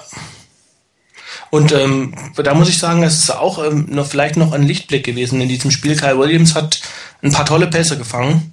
Äh, insbesondere hat man gesehen, dass der Junge echt gute Hände hat. Ähm, und äh, wenn man den irgendwie auch noch ein bisschen mehr in die Offense einbinden könnte, ähm, dann hat man auch noch so ein bisschen so ein Speed-Element, ähm, was eigentlich so ein bisschen fehlt bei der, bei der 49ers Offense. Ja, das eine Mal, als er Sam Mako aussteigen ließ, gleich nach dem Catch, Ja. Ähm, sofort die Richtung gewechselt, also extrem agil. Ähm, vielleicht noch ganz kurz zu Braylon Edwards. Ähm, ja, absoluter Fehler von ihm. Der Ball ist gut geworfen, vielleicht etwas hoch. Das ist eigentlich die, ja, der Sinn und Zweck beim Fade. Der Ball muss hoch sein, so dass ein äh, Receiver, der glaube ich 6'3 groß ist und ähm, eigentlich lange Arme hat, den Ball holen kann. Mit seiner Masse, die er halt auch reinbringt, dann doch noch die beiden Füße im Feld runterkriegt und einen Touchdown hat. Und wenn er ihn nicht holt, dann hat auch gar kein Anna die Hände am Ball und der Ball segelt irgendwo zum äh, Fotografen im, im hellen Pullover da hinten. Also der Ball muss da oben sein, weil ja, das ist das Ziel vom Fade. Aber ich persönlich, ich hätte es wirklich mal, oder in der Red Zone, der, der wirkliche, richtige, klassische Fade auf, auf Braden Edwards, den, den erwarte ich noch, aber eben, Jim Harbour hat noch oftmals irgendwas gebracht, wo man es nicht erwartet hat. Vielleicht kommt das dann ja auch noch, ist vielleicht dann das Super Bowl Winning Play oder irgendwas. Genau. Der Fade auf Braden Edwards, dann liegen wir dich alle auf Knien, Chris, und sagen, du hast es gewusst. Und dann, und dann will ich aber dich sehen und sagen, ich habe den Fade nicht gerne. Ja. ich werde schon ein Argument finden. Glaub mir. Was, was, was mir bei dem Play noch so ein bisschen auffällt, ist, ähm, dass ich das Gefühl habe, gut, wirkt natürlich jetzt auch so, weil äh, Brandon Edwards so unglaublich frei steht, äh, in dem Moment auch, als er den Ball überhaupt fängt, wenn man ja sieht, ähm, der, was ist das, ein Safety oder ein Cornerback, die 31, ähm, ist ja noch, weiß nicht, zwei Meter weg von ihm. Das ist ja eigentlich gar nicht so die klassische Fade-Situation, wo der ähm, man in der Regel ja die Situation hat, dass der Cornerback und der Wide Receiver gemeinsam hochgehen und ähm, dann einfach der Cornerback seinen, also der, der Wide Receiver seinen, seinen hoffentlich bestehenden Größenvorteil dann ausspielt und den, den Ball runterflickt, pflückt so à la Plexico Barres. Ähm, das ist ja so ein Lieblingsplay von ihm, glaube ich. Ähm, aber dass hier natürlich noch unglaublich viel Freiraum ist und dass ich da das Gefühl habe, dass das ganze Play vielleicht ein bisschen überhastet gespielt ist. Ähm, ich habe auch das Gefühl, dass äh, ähm, Edwards ist noch gar nicht wirklich weit in der in der Endzone drin. Also die auch die Drehung zum Ball kommt irgendwo sehr früh. Also ich habe das Gefühl, eigentlich wäre das Player so ähm, besser angelegt, wenn das noch ein bisschen weiter hinten ähm, zur zur Außenlinie hin ähm, designt wäre oder auch gespielt wäre und Edwards vielleicht, wenn er einen Schritt später sich rumgedreht hätte, hätte er den Ball wahrscheinlich ähm, ideal gefangen, wäre auch gar nicht so hoch gewesen. Ich weiß nicht, wie das Play angelegt ist, ob es so angelegt ist, aber irgendwie hatte ich da das Gefühl, dass das ganze Play vielleicht so ein bisschen überhastet wirkt. Obwohl es gar nicht notwendig war, weil ähm, Alex Smith hatte alle Zeit der Welt und ähm, auch äh, Brandon Edwards hatte rund um sich keinen, keinen Defender, der ihm da irgendwie ähm, den Ball hätte streitig gemacht, außer er sich selbst. Ähm, Wobei das und, natürlich auch ein Timing-Play ist. Ne? Das, ja, klar. Da, da, mag vielleicht auch das Problem sein, dass einfach ähm, die Verletzung eine Rolle gespielt hat, dass man wenig Zeit hatte, gemeinsam zu trainieren. Ähm, logisch. Das ja, ist oder dass, dass er einen Schritt zu kurz, zu langsam war. Ne? Genau. Wenn, wenn er einen Schritt weiter gewesen wäre, wäre der Ball auch etwas besser für ihn gekommen. Ja. Und ähm, dass der Cornerback oder Safety, wer immer der 31er ist, jetzt so weit wegsteht, also dass der so erfolgreich ist, dieses Pick and Roll, konntest du vorher auch nicht unbedingt wissen. Du musst damit rechnen, dass er schon ein Stück dichter dran ist. Ne? Das heißt, das heißt du, du, kannst den Ball nicht weiter zum hinteren Pylon spielen, du hättest ihn weiter zum vorderen Pylon spielen. Das wäre durchaus die, die sinnvollere Variante gewesen. Ähm, nur wenn sie dich dann verwirfst, dann treibst du auch sehr leicht nach außen. So hat natürlich der Receiver oder auch der Quarterback einen kleinen Raum für Fehler beim Wurf rechts und links. Muss man also ähm, vielleicht Bild, Bild 6 vielleicht ganz, ganz kurz. Da sieht es so aus, dass der Ball hätte zum vorderen Pylon gehen müssen. Brad Edwards in die andere Richtung sich drehen müssen und dann wäre es perfekte Play gewesen. Also irgendwie, das Play scheint mir nicht darauf ausgelegt zu sein oder nicht richtig geeignet, um den Ball wirklich so als Lob und äh, als hohen äh, Ball zu spielen. Was, was mich mal interessieren würde, ich würde gerne mal dieses Play vergleichen mit dem, ähm, mit dem Touchdown-Play gegen die Detroit Lions. Ähm, war das so eine ähnliche Aufstellung? Ich, ich weiß es nicht mehr ganz genau. Ähm, du meinst den, den letzten Touchdown den, von den, Delaney den, Den viert, Im vierten Versuch, den Touchdown von Delaney Walker. Da hatten wir nur, ähm, da stand, glaube ich, ähm, ich weiß nicht, ob, wo, ob Walker auch außen stand. Es war Walker und Crabtree, die auf der rechten Seite standen. Können wir noch mal gucken, haben wir ja gemacht, muss man noch mal kurz ins Archiv Ja. gucken. Schauen wir doch mal rein. Äh, wisst ihr noch, wann die Sendung war, war das vom Laienspiel? Ich will jetzt auch nicht hier die Sendung sprengen, Ja, indem du genau. das im Archiv rumsuchen musst. ähm, aber weil das, ich, ich meine mich erinnern zu können, dass dort ja eine ähnliche Situation war, ähm, also vom Playdesign, weil mir das auch unglaublich gut gefällt, wie die, wie Walker und ähm, Edwards hier agieren, ähm, diese Crossing-Route und wie sie die, die Defender damit äh, verwirren, weil ähm, man merkt richtig, dass, dass die, die, ähm, die Cornerbacks oder der Cornerback und der Safety wahrscheinlich nicht wissen, wer übernimmt jetzt wen und ähm, wo geht das Play hin. Weil ähm, in dem Detroit Lions Play war es ja dann so, ähm, dass auch einer nach außen ging ähm, und ich meine, das wäre Crabtree gewesen und ähm, Delaney Walker zieht nach innen und ähm, dann wird der kurze Slant geworfen auf, ähm, auf ist das- Delaney also ich Walker. Hab's, ich hab's. Warte mal, ich, ich, poste das, ich poste das Play einfach nochmal, kann ich ja machen. Das ist ja kein Thema. Okay, Moment. Das ist ja die verlorene Sendung leider, von der wir kein Archiv haben, aber wir haben ja zumindest den Thread noch. So, ähm, ja, da ist es jetzt, Antwort Nummer 23. Ähm, in diesem Fall ist es tatsächlich Crabtree und Delaney Walker. Ähm, diesmal ist es Delaney Walker, der außen spielt und die spielen auch Pick and Roll, das ist richtig. Genau. Ne? Also hinter, der Äußere geht hinten, hinter dem vorbei, äh, zwingt den, den zweiten Defender dazu, in der Man-to-Man, wenn es eine Man-to-Man-Coverage ist, ähm, mitzugehen. In diesem Fall ist allerdings derjenige, der Michael Crabtree hatte, war besser als der, der Cardinals Cornerback, das ist dann mit Lenny Walker mitgegangen, nur durch seine Masse hatte der halt die Chance damit reinzuziehen, aber vom Design her ist es ein Stück weit das gleiche Play, wobei, ähm, Aber jetzt guck dir mal, guck dir mal Crabtree an, wenn du das ähm, im Bild 8 guckst. Ja. Crabtree ist genauso frei hinten. Das heißt, du hättest diesen Pass, habe ich auch damals schon gesagt, den man jetzt auf Walker wirft, hätte man auch ganz prima als Loop, als Lob hinten ähm, in die Endzone werfen können. Crabtree hätte den, den genau den gleichen Touchdown gefangen. Aber es ist auch wieder, es ist ein Inside-Drehen, ne? Also nicht über die Außenschulter, wird auch über die Inside gedreht. Das heißt, das Play ist so designt, dass der Receiver, der nach außen geht, auf der Inside-Schulter angespielt wird. Also es geht nicht auf den vorderen Ja, ja. Ne? Also das Design ist da schon sehr ähnlich. Oder eigentlich sehr gleich. Weil da, stimmt, da wo Crabtree steht, wenn er Smith geworfen hätte, hätte er an der gleichen Stelle ungefähr gestanden, wo jetzt Walker den, den Drop gehabt hätte. Ähm, ähm, wenn man sich das Bild ähm, 13 anguckt, da versucht der, der Crabtree ja noch, noch ein Stück weit nach innen zu gehen und die, die beide noch ein Stück weiter zu beschäftigen. Aber dann steht da die Inside-Schulter, ähnliches Play, etwas, nee, doch etwas anderes Personal, aber die Laney Walker außen. Und ähm, Also wahrscheinlich ist auch eine, Op Entschuldigung, eine Option für, für Alex Smith, ob er mehr auf den Slant mitgegangen wird oder ob mehr auf die Außenroute mitgegangen wird. In, in dem, ja. Aber ja, ganz kurz so, wie es jetzt aussieht und vor allem mit der Anmerkung von, von dir, Chris. Es, es sieht wirklich so aus, als ob eigentlich der, der Ball zu Crabtree der bessere Ball gewesen wäre. Der, der, der, der weniger riskant gewesen wäre, aber eben, wie gesagt, es hat ja funktioniert. Nee, äh, nee. mm, Ähm, guck mal auf das Bild 7. Da wirft Alex Smith schon. Da kann, da, von da kann er ähm, Crabtree noch nicht anwerfen. Weil er über den Defender hätte rüber müssen. Das schaffst du gar nicht. Da musst du viel zu hoch ansetzen, um da rüber zu kommen. Das du- wenn wäre, das wäre das enorm, enorm riskant gewesen. wenn du Ja, das Bild ja. 8 siehst, da sieht das nur so aus. Aber du musst, ja, beim Fußball sagt man im Moment der Ballabgabe. Du musst gucken, wann er den wirft. Absolut, ja. Ja, und dann auf Bild 7 siehst du, er hätte in dem Moment nicht auf Crab, der hätte er später werfen. Man hätte sagen können, okay, warte ein bisschen. Kannst du machen. Ja. Aber warum soll er warten? Das Land ist ja da in dem Moment.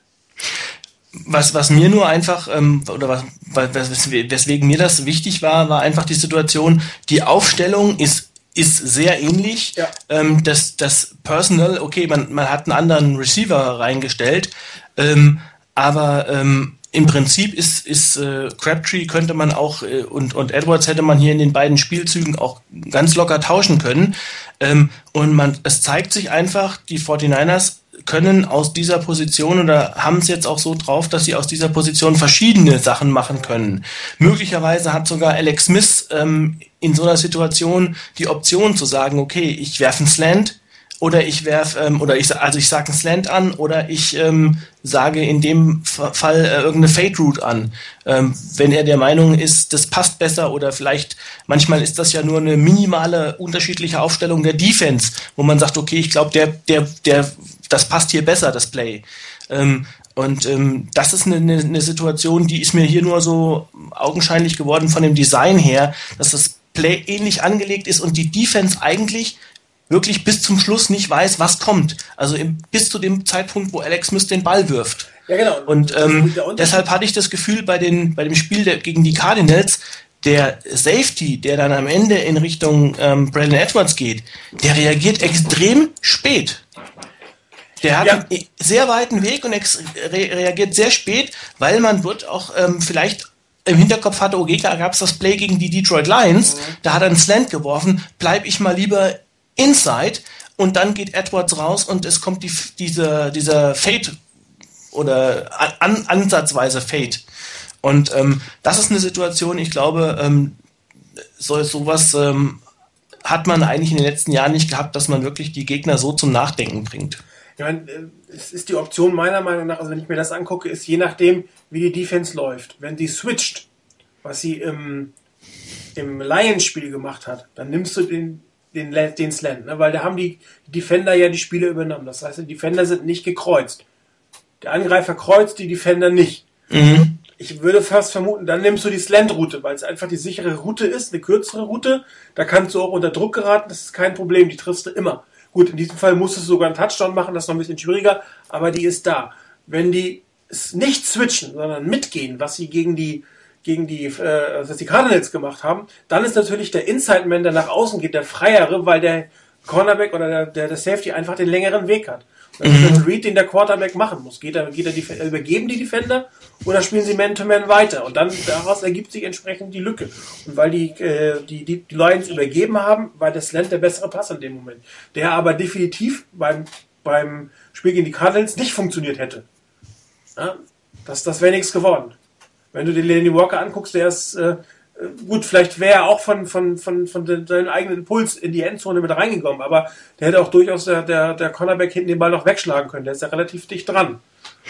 Und, und, und, ähm, um in die, in die Endzone zu kommen, ähm, wie gesagt, ich kann mir gut vorstellen, also ich glaube, wenn man mal guckt im, was ist das, Bild 3, ähm, äh, wo man sieht, dass der Safety auch noch wirklich erstmal stehen bleibt und wartet, und guckt, was, was machen die beiden, was machen, ähm, was machen die Laney Walker und Brandon Edwards. Und erst als er merkt, dass, ähm, also, dass die Anspielstation nicht Walker sein wird, weil es keinen kurzen Slant gibt, mhm. da ist nämlich Walker eigentlich schon zu weit nach innen in Richtung ähm, ähm, Goal-Line gelaufen, ja. weiß er, okay, der Pass geht außen auf, auf Brandon Edwards und erst in dem Moment geht er nach außen und äh, weiß, okay, den muss ich jetzt irgendwie covern oder den soll ich jetzt covern und da ist es zu spät. Eigentlich ist das äh, dann in dem Moment äh, eine ganz sichere Geschichte, wenn der Pass und der Catch vernünftig erfolgen. Wobei die Coaches das sicherlich auch sehen und ich mir durchaus vorstellen kann, dass bei der nächsten Situation der doch über die Outside-Shoulder geworfen wird. Also dass der, der Receiver sich zur anderen Seite dreht. Ja. Das, das, siehst du natürlich in dem Play beim Laienspiel nicht so, dass das die bessere Option gewesen wäre. Hier siehst du es aber sehr deutlich, dass da die, die, die Route Richtung des, des vorderen Pylons andersrum gedreht, die viel erfolgsversprechender wäre. Und müssen wir mal darauf achten, falls so ein Play nochmal kommt, kann sein, dass, dass, dass wir da genau dieses Adjustment sehen äh, im Spiel, also in diesem Spielzug. So. Ja. So, was ich jetzt nochmal machen wollte, ihr hattet ihn schon gewählt, Kyle Williams ähm, Chris, du gesagt, die Quickness, die Kyle Williams hat, die zeigte er bei dem Touchdown nämlich auch. Das war wirklich äh, eine sehr gute Leistung von ihm. Das ist jetzt die Antwort 24. Ähm, vor den Niners ähm, zeigende Formation, aus der man auch durchaus nach rechts laufen kann. Wir haben wieder den Overload auf der rechten Seite. Dort steht Tident und äh, Delaney Walker hinten noch in der Wing Formation oder in der, in der um, Offset Situation. Und ähm, dann zieht sich auch noch, ich glaube, das ist Ted Ginn, ist das da als zweites hier, weiß ich gar nicht, sieht man gar nicht so genau, geht auch noch ran. Das heißt, die, die 49ers ähm, zeigen, hier lauf rechts, so von der Formation her. Ja, und ähm, dann ähm, muss eigentlich auch äh, Alex Smith schon seinen Pre-Snap-Read machen. Er muss sich erstmal auf seinen ersten Read festlegen ob der jetzt links oder rechts ist bei dem Passplay. Und er hat sich von Anfang an für die linke Seite entschieden. Trotzdem würde ich auf die rechte Seite mal achten. Die ist nämlich auch ganz interessant.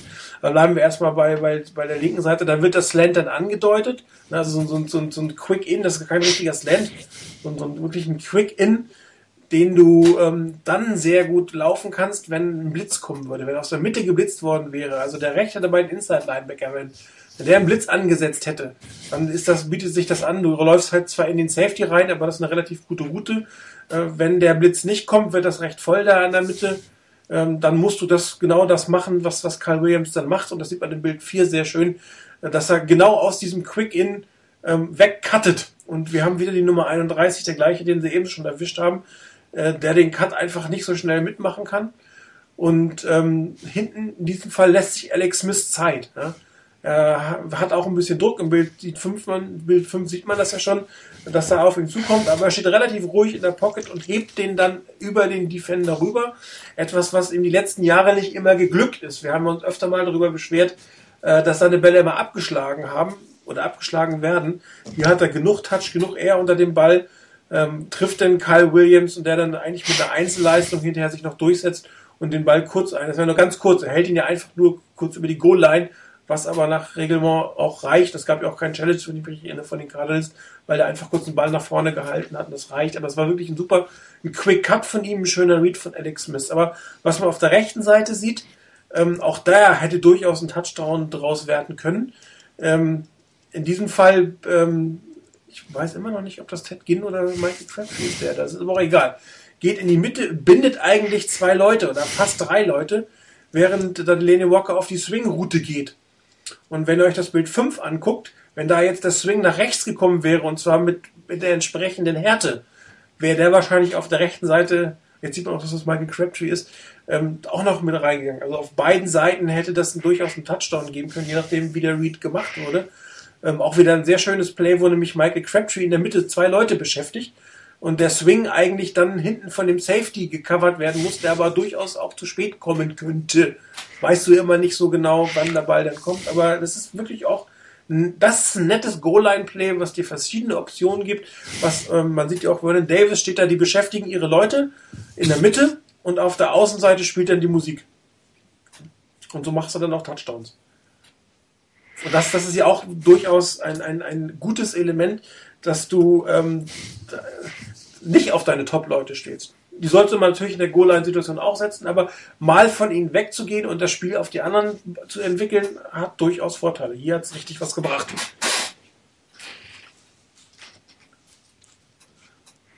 Das sind auch die, ähm, dieses auch die Art von, von, von Play, die ich mir einfach dann in diesen, ähm, in diesen Phasen mal häufiger wünsche oder, oder auch vielleicht, äh, gut, ist natürlich äh, der Wunsch der Vater des Gedankens, äh, aber das ist, äh, das ist so, das ist so eine Art von kreativem Play. Also, wo man wirklich eine Option hat, wo man eine Chance hat, den Touchdown zu machen. Und wenn man den Touchdown nicht macht, ähm, wird es aber auf jeden Fall ähm, in beiden Situationen, ob du den, den Pass auf Williams spielst oder ob du den Pass auf äh, Walker spielst, wird auf jeden Fall äh, die Chance für, für einen großen Raumgewinn ist nah an die Goal-Line gegeben. Also die hast du in beiden Optionen. Und ähm, das sind dann wirklich so die Pässe, ähm, die ich mir dann in solchen Situationen oder die Plays, die ich mir in solchen Situationen wünsche. Ähm, gut, man muss wahrscheinlich auch diese anderen Dinge einfach auch zwischendurch mal spielen. Äh, ansonsten wird es wahrscheinlich zu äh, nachvollziehbar. Also es muss auch irgendwann mal ein Pass über die Mitte kommen oder sonst irgendwas, wenn die, die ähm, und auch ein Lauf durch die Mitte mal kommen. Aber ähm, da würde ich mir solche Dinger wirklich als häufiger als Abwechslung wünschen. Jetzt habe ich noch einen Goal-Line-Play. Das ist auch der letzte Play. Ich hatte ja auch nur eine kurze Woche zum Vorbereiten. Das heißt, ich habe jetzt auch nur eine. ich gehe ja nicht nur für Jim Harbour und die 49ers. Aber auch dieser Touchdown hat es meiner Meinung nach verdient, dass wir ihn erwähnen, weil er ist ein, ähm, wie soll ich sagen, ein äh, Quasi-Fade. Also nicht ganz so, wie, wie der Chris ihn gerne haben wollte, von der 5-Yard-Line hoch zum Pylon geworfen, sondern so wie ich ihn eigentlich eher mag. Ähm, auch hier äh, Dritter und Zwei. Man guckt sich wieder die Situation an. Wir haben wieder den Overload aus der rechten Seite. Also das, was man die ersten fünf, sechs Spiele vorbereitet hat, macht diesen Touchdown eigentlich möglich. Indem ich nämlich wirklich diese wieder zeige, ich überlade eine Seite. Ich habe Frank Gore dahinter, Dritter und Zwei.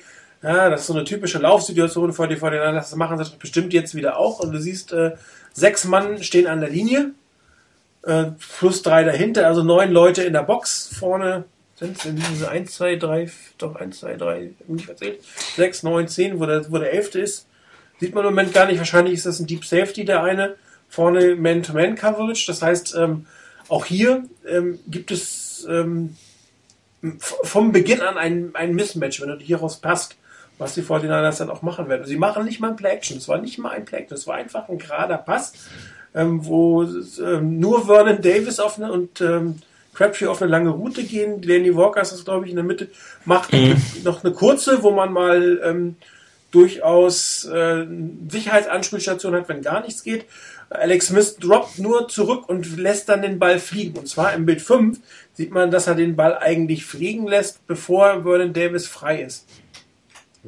Das heißt, er setzt alles darauf, dass Vernon Davis es schaffen wird, nicht nur ein Yard aufzuholen, sondern am Ende ein Yard nach vorne, auch über den, den Defender zu gehen.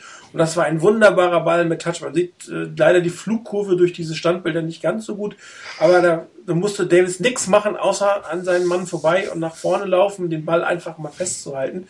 Und das ist halt ein Fade Pass, den ich etwas, etwas erfolgsversprechender empfinde, weil der ähm, Ballempfänger ein Stück weit justieren kann. Du musst die nicht 100% perfekt werfen. Es reicht 95%, während du, wenn du einen Ball hoch, also zur Corner wirfst, der muss sehr genau sein. Er muss so hoch sein, dass keiner hinkommt und nicht zu hoch, damit er ihn nicht fallen lassen wird. Und wenn du ihn auch nur einen halben Meter zu weit wirfst, dann ist er einfach mal Aus. Und bei diesem Ball kannst du diesen halben Meter nach vorne durchaus leisten, ähm, weil den, den erläuft sich durchaus dein eigener Spieler noch. Und das ist halt ein Element, was wir am Anfang schon gesehen haben. Das ist eine ähnliche Route, wie Michael Crabtree bei dem ersten Play gemacht hat. Und die, die 49ers jetzt vermehrt ins Spiel bringen. Das haben wir, glaube ich, die ersten fünf oder sechs Spiele gar nicht gesehen. Und jetzt wird es langsam ein bisschen mehr und ist inzwischen sogar ein Red Zone Play. Und ähm, da auch wieder Vernon Davis, er ist größer, er ist schneller, körperlich überlegen. Und wenn du ihn dann so gut wirst, wie Alex Smith ihn hier geworfen hat, mit dem kleinen Raum für Fehler, wie gesagt, dann ähm, ist das auch sehr, sehr erfolgsversprechend. Und äh, sowas hoffe ich mir eigentlich durchaus ein bisschen mehr, dass man halt nicht dann irgendwie an die 5, 6 kommt und dann dreimal läuft, sondern schon versucht von der 20 Yard hier den Touchdown zumindest mal in einem Play zu erzielen. Und Dritter und Zwei ist halt inzwischen ein für, den, für, für ähm, Gegner unglaublich schwierig zu verteidigender äh, Spielzug gegen, gegen die 49ers, weil die einfach äh, dich so mit ihrer Aufstellung schon ins Verwirren, dann alles draus spielen können und sie das Exekutieren halt einfach hervorragend ist zurzeit. Ne? Das ist ja so ein, ist ja so ein ähnliches Play wie ähm, das Play, was äh, die Giants gespielt haben gegen die 49ers. Genau. Ähm, das war ja wirklich einer der besten Pässe, also wirklich einer der schönsten Pässe, die ich in dieser Saison gesehen habe von Eli Manning. Das, der, der, der Touchdown auf äh, Manningham war das, glaube ich. Genau. Ähm, und das, gut, erfordert natürlich in so einer Situation ähm, schon äh, ein gutes Timing zwischen Quarterback und, und Receiver und auch Vertrauen, wie du eben gesagt hast. Ähm, deshalb bei den bei diesen anderen, diese hochgeworfenen Fade-Routen, finde ich sogar noch, ähm, wenn du da einen Receiver hast, ähm, der wirklich richtig gut ist und ähm, der diese Dinge äh, besonders gut beherrscht, also ich sage jetzt mal, da gibt es wirklich nicht viele von, aber Beres und, und Calvin Johnson, ähm, da hast du fast noch ein bisschen mehr Raum für Fehler, finde ich, weil wenn du guckst, was Johnson für eine, für eine Wingspan hat, ähm, wo der die Bälle noch runterpflückt, egal wie schlecht sie geworfen sind, ähm, und Beres konnte das auch oder kann das auch ziemlich gut. Ähm, er ist so ein Ball, finde ich, schon wirklich einfach schon wirklich schwerer zu werfen. Wenn du das Ding natürlich gut drauf hast, dann ähm, ist das eigentlich nicht zu verteidigen. Also schon gar nicht gegen so jemanden wie ähm, Vernon Davis mit dieser Athletik, also mit der Schnelligkeit und mit der Größe. Ich glaube, der, das ist ein Safety, wenn ich mich nicht alles, wenn ich mich nicht täusche, der ihn da covert, obwohl er die 49 hat. Ähm, aber ähm, ich meine, es wäre der, der Reporter sagte zumindest, es wäre ein Safety gewesen. Ähm, aber egal, was du für eine, für eine ähm, Situation hast, hast du da einen, einen Cornerback gegen ihn stehen, äh, ist er körperlich unterlegen, hast du einen Safety oder einen Linebacker, sind die zu langsam. Genau. Du hast immer ein Mismatch, wenn das Ding gut gespielt ist und ähm, eigentlich ein sicherer Touchdown, wenn er gut, wenn er gut geworfen ist. Der, der, Vorteil an dieser Art ist halt, dass du ihn auf den vorderen Pfeilen legst, ne? also dass du am vorderen Pfeilen spielst und dadurch nach hinten ein bisschen mehr Raum Luft hast. Ja. Während wenn du auf den hinteren Pfeilen spielst, hast du weder rechts noch links Luft. Und darum mein, meine, meine Aussage, dass das ein bisschen einfacher ist, den zu werfen, weil du ein bisschen weiter nach vorne, ein bisschen weiter nach hinten werfen kannst, während du auf den hinteren Pfeilen hast du wirklich ein ganz kleines Feld, wo du hinwerfen kannst nur. Weil sonst ist er einfach zu weit, denn dann äh, führst du den Receiver ins Aus, dann fällt er einfach ins Aus und kriegt den Fuß nicht mehr runter. Und äh, hier musst du nur aufpassen, dass du ihn nicht zu weit nach außen legst. Das ist eigentlich das Einzige, wo du hier aufpassen musst, während ähm, bei dem anderen musst du halt ähm, neben der Höhe auch rechts und links genau, genau werfen. Und ich finde ihn halt nicht so, ey, man, man sieht viele Touchdowns, ja, aber ich finde ihn persönlich nicht so erfolgsversprechend. Da finde ich so, so ein Pick-and-Roll-Spiel, wie wir vorhin gesehen haben, eigentlich den, den interessanteren. Oder das muss man wieder sagen, was, ähm, die Pässe haben mir vor zwei Jahren relativ gut gefallen, wo auf Vernon Davis in der Mitte, wo er wirklich hochgestiegen ist, ähm, im 1 zu 1, dass man da das ausgenutzt hat. Und das äh, wird ja kaum genutzt. Also Vernon Davis wird ja kaum in der Endzone angespielt, wenn man innerhalb der, der 10 ist, sage ich mal so. Und dieses Element kann man da noch ein Stück weit mehr machen. Aber äh, noch gibt es ja keinen Grund zu, zu doll zu klagen. Das, das war ja auch die mit erfolgreichste Route, glaube ich, im letzten Jahr, die immer wieder mal funktioniert hat. Diese äh, langen Pässe in die Mitte, so, so eine Postroute von, von von Vernon Davis. Ich glaube, die, die meintest du wahrscheinlich, ne? Ja, ist auch eine klassische ja. Tight-End-Route eigentlich und mit seiner Geschwindigkeit ja. und seiner Größe ist das auch gut zu werfen und die sind auch relativ risikolos, wenn du sie hochwirfst. Ja? Also ich finde sie nicht so risikoreich wie so ein Fade-Pass, also gerade was die Completion angeht. Aber ähm, ich lasse mich gerne überzeugen, vielleicht kommt ja noch der klassische Fade, vielleicht hat äh, ihn auch noch drauf. Ich will jetzt gar nicht irgendwie äh, abtun, aber ich ver vermute, so wenn man ich mir geguckt habe, ist das kein High Percentage Play in seinen Augen und darum werden wir sie nicht so oft sehen. Persönliche Vermutung. Was, was auch ganz interessant ist, äh, weil wir jetzt ja schon die zweite Situation hatten mit Dritter und Zwei, wo wir dann so, so ein ähm, entsprechendes Passplay hatten, etwa, weiß ich nicht, 20, 30 Yard Linie, ähm, hätten wir, also ich glaube in den letzten Jahren ähm, hättest du mit 90-prozentiger Sicherheit in diesen Situationen ein Laufspielzug gehabt, um erstmal das First Down zu machen ja. äh, um, und um nicht hier in so einer Situation bei Dritter und Zwei dann ähm, zu sagen, okay, ich weiß, wir schaffen das, wir kriegen hier einen Touchdown hin, sondern erstmal, oha, ich brauche drei neue Versuche und dann mal gucken, was wir dann machen, sind wir noch ein bisschen näher an der Endzone dran. Ähm, ich glaube, da sieht man auch einfach den Unterschied äh, in der Offense-Ausrichtung, die man einfach hat. Ähm, ganz anders als in den letzten Jahren. Dazu kommt, haben wir am Anfang gesagt, dass Jim Harbour durchaus mit Field Goal zufrieden ist. Das heißt, ich, er ist die klare Field Goal Situation, ich probiere den Touchdown und wenn nicht, nehme ich halt das Field Goal und will mhm. das dringend auf den, das, das in, in die Endzone reinspielen sozusagen. Das hat dann natürlich in diesem Fall diese Philosophie durchaus einen Vorteil. Also, komm, versuch's, vielleicht klappt es ja, wenn nicht, nämlich das Field Goal, die Defense hält schon. Gut, dann würde ich sagen, gucken wir mal auf morgen Abend. Harbohl. Jeder schreibt ihn anders. Obwohl er inzwischen ist, glaube ich, aus Haar und tatsächlich das Wort Bowl. Ich habe es auch schon mal mit A-U-L oder sowas gesehen. Ähm, natürlich haben sich die, die äh, Spielmacher, äh, wollte ich gerade sagen, nein, die Spielplanmacher, äh, was dabei gedacht, dieses Spiel als Sunday Night Game zu machen. Aber ich glaube, dieses Matchup in dieser Situation hätten sie sich nie erträumt. Und dazu passt natürlich perfekt am Anfang äh, Lions gegen Packers. Sollten nämlich die ähm, Lions dieses Spiel gewinnen, würden die 49ers in diesem Spiel um den Number One Seed der NFC spielen. Das ist natürlich für so einen äh, Familien-Fernseh-Football-Abend eine Traumkonstellation. Und ähm, interessanterweise scheinen die 49ers ja sogar Favorit zu sein. Also die meisten Tipps, die ich so sehe, tippen auf die 49ers. Seht ihr das ähnlich optimistisch?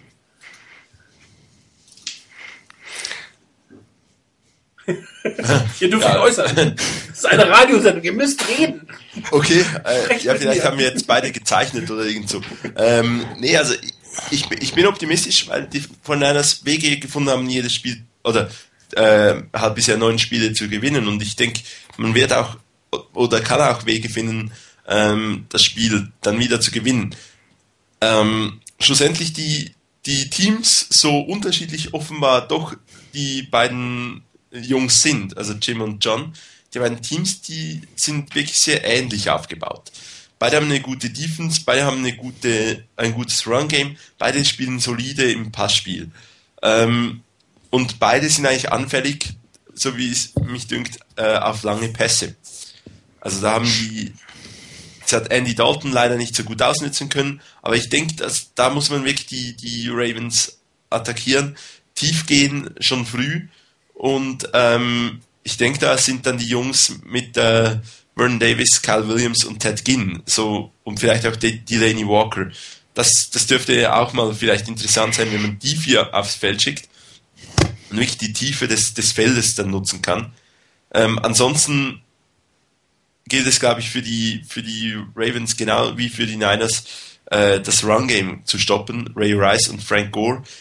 Ähm, und vielleicht bei den Niners noch, noch, viel, noch ein bisschen eher ähm, mit, äh, mit Kendall Hunter noch das, das Speed, äh, diese Speed Option. Äh, die, die Teams, die sind wirklich sehr ähnlich und von, von daher ähm, erwarte ich ein ganz, ganz spannendes Spiel. Ob es dann wirklich ein High-Scoring-Game gibt, das glaube ich irgendwie nicht so ganz. Es könnte gut sein, dass wirklich auch eine Defensivschlacht wird. Aber die Chancen, die sind gut, dass wir sie gewinnen. Ich würde jetzt aber da noch nicht irgendwie sagen, dass wir dann, äh, wie auch ein Tipp, den ich da auf dem Forum gelesen habe, mit 30 zu 0 gewinnen werden. Ich denke, es wird eine knappe Kiste. Das glaube ich mir ganz sicher, dass das knapp wird. Außer natürlich, oder äh, vor der Sendung haben äh, Martin und ich noch ein bisschen gescherzt und ge gesagt, ja, vielleicht haben die, äh, haben Jim und John hat auch zusammen den Gameplan gemacht. Das äh, Spiel ist total durch, durchgeplant und es gibt das äh, irgendwie genialste, punktereichste Thanksgiving Day Spiel aller Zeiten und am Schluss gibt es nur entschieden. Nachverlängerung, genau. irgendwie so ein 70 zu 70 unentschieden. Genau, wobei ich glaube, beide viel zu ehrgeizig für sowas sind. Und ich glaube, für die, für die Baltimore Ravens geht es auch um eine ganze Menge. Also von daher, ähm, ich bin zwar optimistisch, ich glaube, dass die 49ers dieses Spiel gewinnen können, aber ähm, wenn ähm, sie das Spiel gewinnen wollen, dann muss auch alles funktionieren. Also dann dürfen sie sich ähm, den ein oder anderen Lapsus, den man sich vorher geleistet hat, glaube ich, einfach nicht leisten. Dafür ähm, haben die Baltimore Ravens zu viel Qualität. Und ich äh, hatte so den Eindruck, ähm, auch bei uns auf dem Board vielleicht ein klein wenig, aber insbesondere wenn man so mal die amerikanischen Boards auch äh, sich so ein bisschen betrachtet hat, äh, also meiner Meinung nach unterschätzt man so ein bisschen die Ravens Offense. Ähm, man hat so immer so den Eindruck gehabt, ach ja, den, den Lauf mit Ray Rice, die sind zwar gut, die haben eine gute Lauf, äh, ist ein guter Running Back, eine gute Laufoffense, aber unsere Laufdefense ist so gut, die stoppt die schon. Also ähm, so hat's ja auch Grant Cohn, glaube ich, so ein bisschen beschrieben. Ähm, also den stoppen wir schon auf jeden Fall. Und ähm, ansonsten ähm, sind wir in der in der ähm, die die Passoffense von den von den ähm, von den Ravens ist ja nicht so gut.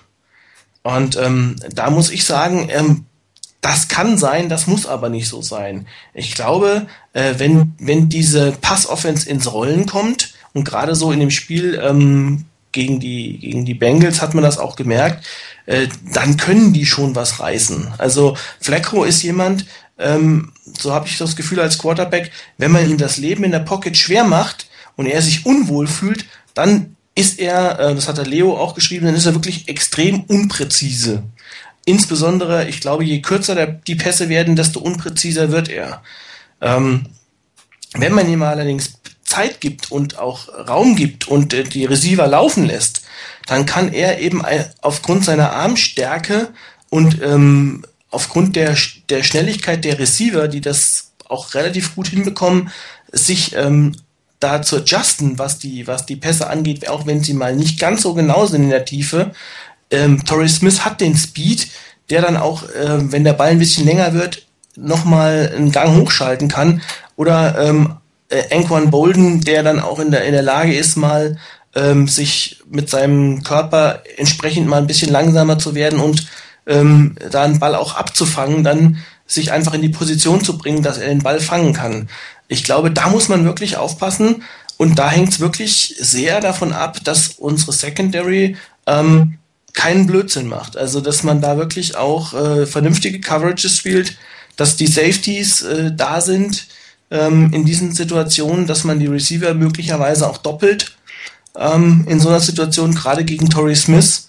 Ähm, wenn man da Man-Coverage spielt, dann äh, ja, der läuft, glaube ich, jedem Cornerback ähm, auf dem 49ers-Roster weg. Also da wäre ich schon zumindest vorsichtig. Und ja gut, in der Defense bei den Ravens, ähm, ich glaube, es wird sehr viel davon abhängen, äh, ob äh, Ray Lewis spielen wird oder nicht. Ähm, weil das natürlich ein, ja, äh, ein Riesenplus oder Minus, je nachdem, für die, äh, für das Laufspiel der 49ers werden kann, weil Lewis ist einfach ähm, Herz und Seele äh, der, der Defense der Ravens.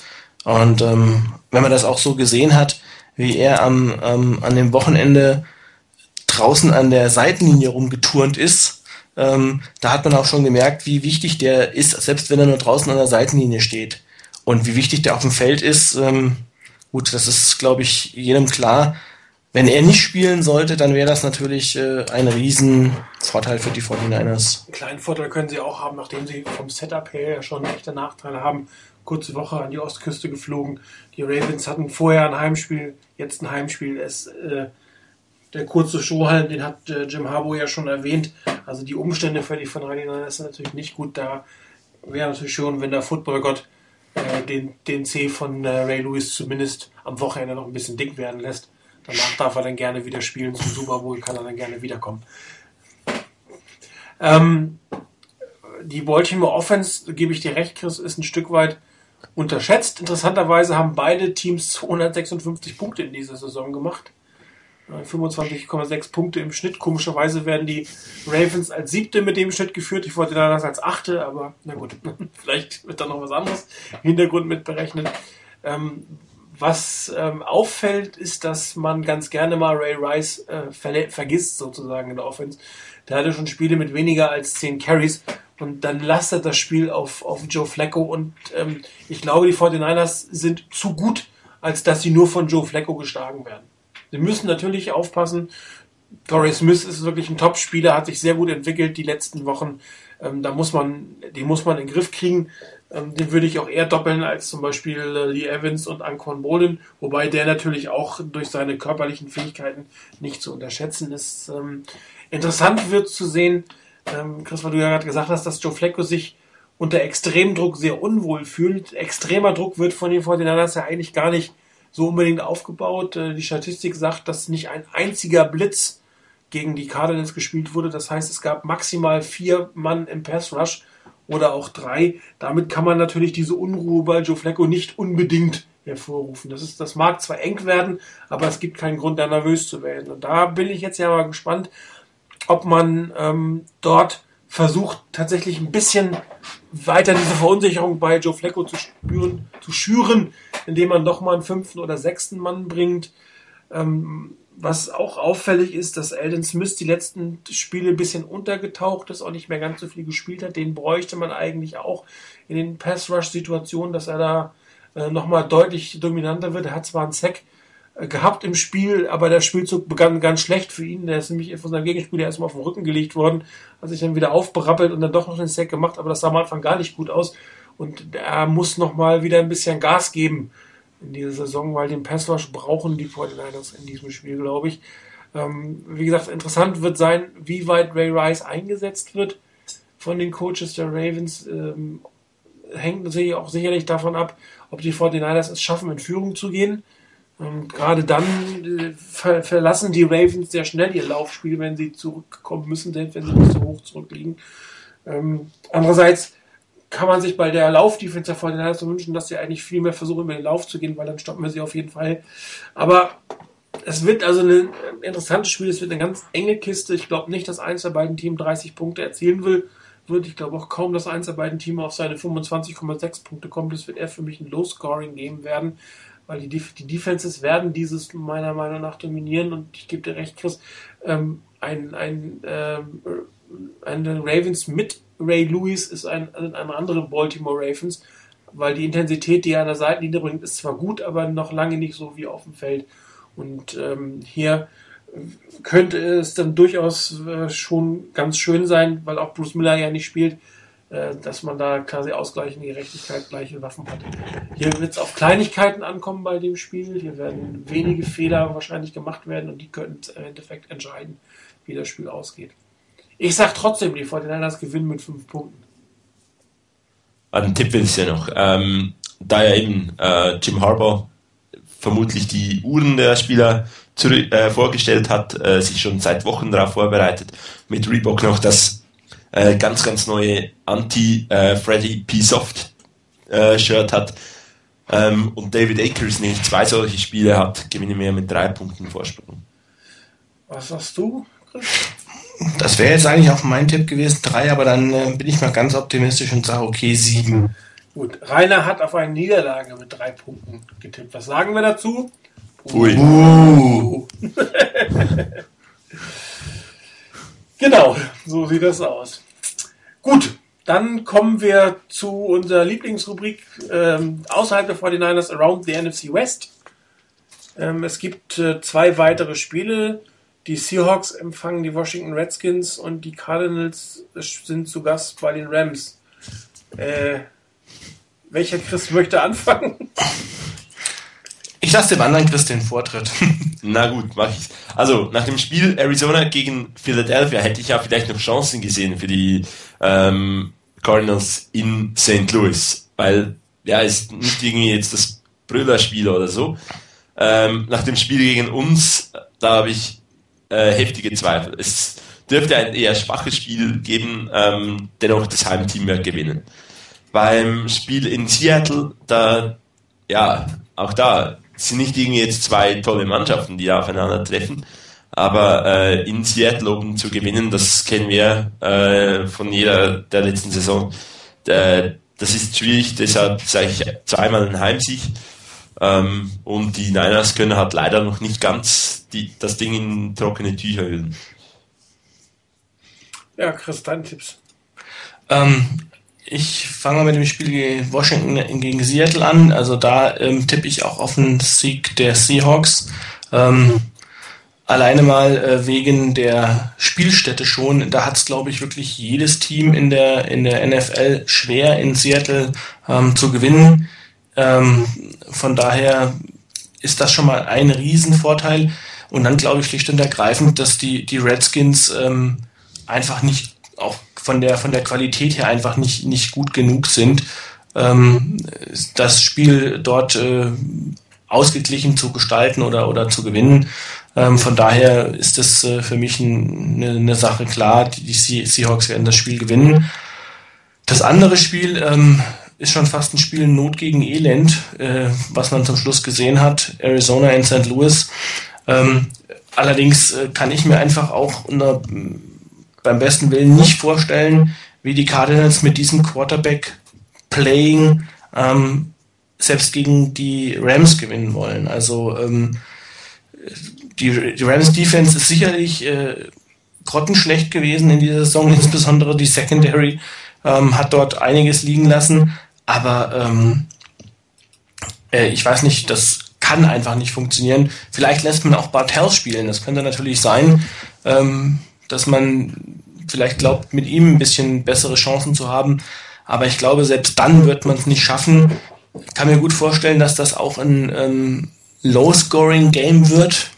Äh, ich glaube, die St. Louis Rams äh, könnten, wenn sie Lauf, ihr Laufspiel in, in, in die Gänge bekommen, dort ähm, vielleicht ein bisschen stärker aussehen. Aber insgesamt glaube ich, St. Louis wird gewinnen. Ja, äh, bei dem Spiel, das ist äh, Not gegen Elend oder Pest gegen Cholera oder ähm, weder Fisch noch Fleisch. Immer du sagen willst, du, jetzt habe ich einen kleinen Katzenkampf im Hintergrund, Leute. Ähm. Ja, und ähm, ich weiß gar nicht, du kannst auf jeden tippen. Es kann genauso falsch sein. Darum, wenn ich unentschlossen bin, tippe ich immer aufs Heitum. Und ähm, Steven Jackson hat ja durchaus gute Spiele in letzter Zeit gehabt. Brandon Lloyd hat auch relativ gute Szenen gehabt und die Defense scheint sich ein wenig zu fangen, muss man so auszudrücken. Und äh, darum glaube ich, dass die Rams das gewinnen werden. Beim Team Seattle in Washington oder Washington in Seattle besser gesagt, äh, bin ich mir etwas unsicher. Also die Redskins haben mich doch sehr überrascht im Spiel gegen die Cowboys, die durchaus zurzeit nicht schlecht spielen, die Cowboys, und da haben sie gut mithalten können. Das Spiel in die Overtime gezwungen, hätten es gewinnen können, hätte ich den Redskins eigentlich nicht zugetraut. Auf der anderen Seite hat ja ähm, Pete Carroll gerade verkündet, dass die äh, Seahawks noch nicht aus dem Playoff-Rennen raus sind. Ähm, sie hatten jetzt wieder ein äh, oder sind für mich, glaube ich, jetzt wieder daran, es wird Zeit, dass sie wieder abwärts gehen mit ihren Fähigkeiten. Geht ja immer hoch und runter bei den Seahawks und ähm, darum glaube ich fast sogar, dass die Redskins hier ein Upset ähm, schaffen können und äh, in Seattle, obwohl es extrem schwierig ist, in Seattle zu gewinnen, aber die nach zwei Game Winning Streak mehr traue ich den Seahawks im Moment einfach nicht zu. Wobei immer, wenn ich gegen die Seahawks gesetzt habe, ähm, haben sie dann doch irgendwie gewonnen, komischerweise. Aber trotzdem sage ich, dass die äh, Skins dieses Spiel ähm, knapp gewinnen werden. Bei Rainer, wenn ich mich richtig erinnere, der hat auf Seattle und Arizona getippt. Aber er wird das sicherlich in dem Punktesthread nochmal andeuten. Und damit kommen wir zum Game of the Week. Und heute fange ich einfach mal an, weil es gibt nur eins, das ist Detroit gegen Green Bay. Ihr könnt danach machen, was ihr mir wollt äh, ist einfach, ähm, zwar nicht mehr 10-0 gegen 10-0, was ja mal kolportiert wurde, da hatten die Fortinanders ja was gegen. Kleine Mini-Krise der Lions, die sich jetzt aber anscheinend wieder gefangen haben. Und äh, die Packers Defense ist halt doch nicht die sattelfesteste der Welt. Äh, sie haben so gut wie kein Laufspiel und ähm, spielen in Detroit, wo es im Moment schwierig ist zu gewinnen. Und die ähm, äh, Lions sind, glaube ich, ziemlich motiviert, äh, hier den, den Packers zu zeigen, dass sie ähm, zu Hause eine Macht sind. Und ähm, es wird, glaube ich, ein ganz interessantes Spiel mit relativ vielen Punkten werden. Also irgendwo so um die 30 bei beiden Seiten würde ich fast mit rechnen. Und auch hier tippe ich übrigens auf den Upset und glaube, dass die Lions zu Hause gewinnen werden. Ja, ähm, tolles Spiel wird das um morgen Abend beginnen. Ähm, eigentlich für mich nicht mal das Topspiel der Woche, sondern das absolute die Hardball. Ähm, nun, Fornanas Spiele als Game of the Week zu nehmen, ist ja bei uns ein bisschen verpönt. ähm, aber sonst gibt es eigentlich so irgendwie gar nichts an, an diesem Wochenende. Und äh, einzige, was, was es da noch äh, gibt, ist das New Yorker Der Derby. Oder halt das bisherige Dream Team der vergangenen Jahre, die New England Patriots, gegen das aktuell verträumte Dream Team aus Philadelphia. Also es ein, sind zwei Teams mit sehr viel Potenzial und äh, kann ein tolles Spiel geben. Aber wirklich entscheiden könnte ich mich da nicht. Müsste es doch eigentlich ein Timo Maniac sein durch deinen Bruder, oder? Ja gut, das hat, äh, wie gesagt, es gibt keine Top-Spiele, es gibt aber Spiele mit einer gewissen äh, Brisanz. Ähm, ich habe einen Bruder, der ist Broncos-Fan. Ich habe einen guten Kollegen, der war äh, mit uns in London, der ist äh, Chargers-Fan und ähm, ich kann das als neutraler Zuschauer an, anschauen und den einen oder äh, oder den anderen halt am Montagmorgen dann ein bisschen aufziehen damit. Also von dem her sicherlich auch ein lustiges Spiel für mich. Also richtig als Topspiel sehe ich das jetzt nicht nicht der Woche, sondern da ist wirklich äh, Thanksgiving beginnt gut, endet gut und ja, danach ist eigentlich das Pulver verschossen. okay. Ähm, ja gut, das äh, Spiel Green Bay gegen Detroit, ähm, das kann ich jetzt nicht mehr als Topspiel nehmen, nachdem es Martin schon hatte. Ähm, ich bin ja eigentlich schon fast gezwungen gewesen, dieses Spiel als Topspiel zu nehmen. Ähm, da ja meine Freundin bekanntlicherweise oder vielleicht der eine oder andere weiß es, äh, Green Bay Fan ist, ähm, und ich schon schwer genug damit zu kämpfen habe äh, in den letzten Jahren und in diesem Jahr. Nun gut, ähm, ein anderes Spiel oder ich finde, es gibt schon das ein oder andere Spiel, wo du, wo Chris schon richtig gesagt hat, es ist nicht das super Top-Spiel, aber ähm, ich finde, das Topspiel macht für mich auch so ein bisschen aus, einfach die Situation, in der die beiden Teams aufeinandertreffen. Und da hatte ich ein, ein bisschen Schwierigkeiten, weil ich finde, es gibt schon zwei Spiele, die, ähm, die ich sehr interessant finde. Das eine Spiel wäre New England äh, in Philadelphia und das andere Spiel ist Giants gegen New Orleans. Ähm, das ergibt sich einfach daraus, ähm, weil die Situation einfach, was die Playoffs angeht, so unglaublich eng ist. Ähm, wenn man mal guckt, New England ähm, ist äh, in, in der AFC äh, zwar im Moment äh, Tabellenführer in der AFC East, aber auch dort ist man ähm, nur zwei Spiele voraus. Wenn man dieses Spiel möglicherweise verliert ähm, gegen, gegen Philadelphia, die ihrerseits wiederum nur zwei Spiele hinten sind, ähm, nachdem sie überraschend gegen die Giants gewonnen haben, ähm, das ist natürlich in der Playoff-Geschichte dann für jeden, ähm, jeder kann noch die Playoffs erreichen. Zwei Spiele sind nichts heutzutage. Und ähm, genau das Gleiche, finde ich, ist auch in dem Spiel Giants gegen New Orleans geboten. Ähm, die Giants müssen eigentlich dieses Spiel gewinnen, weil sie in den nächsten, ähm, äh, in den nächsten Partien enorm schwere Aufgaben vor sich haben. Man spielt in einer, in einer Division, wo man mit Dallas gleich aufliegt mit 6 zu 4. Ähm, man muss eigentlich Erster werden, um sicher in die Playoffs zu kommen, weil man mit diesem Rekord mit 6 zu 4, 7, 3, 6, 4 oder was auch immer, fünf Niederlagen, schon an der Grenze ist äh, zu dem, wo man die Playoffs erreicht. Und von daher bieten diese Spiele natürlich eine unglaubliche Spannung.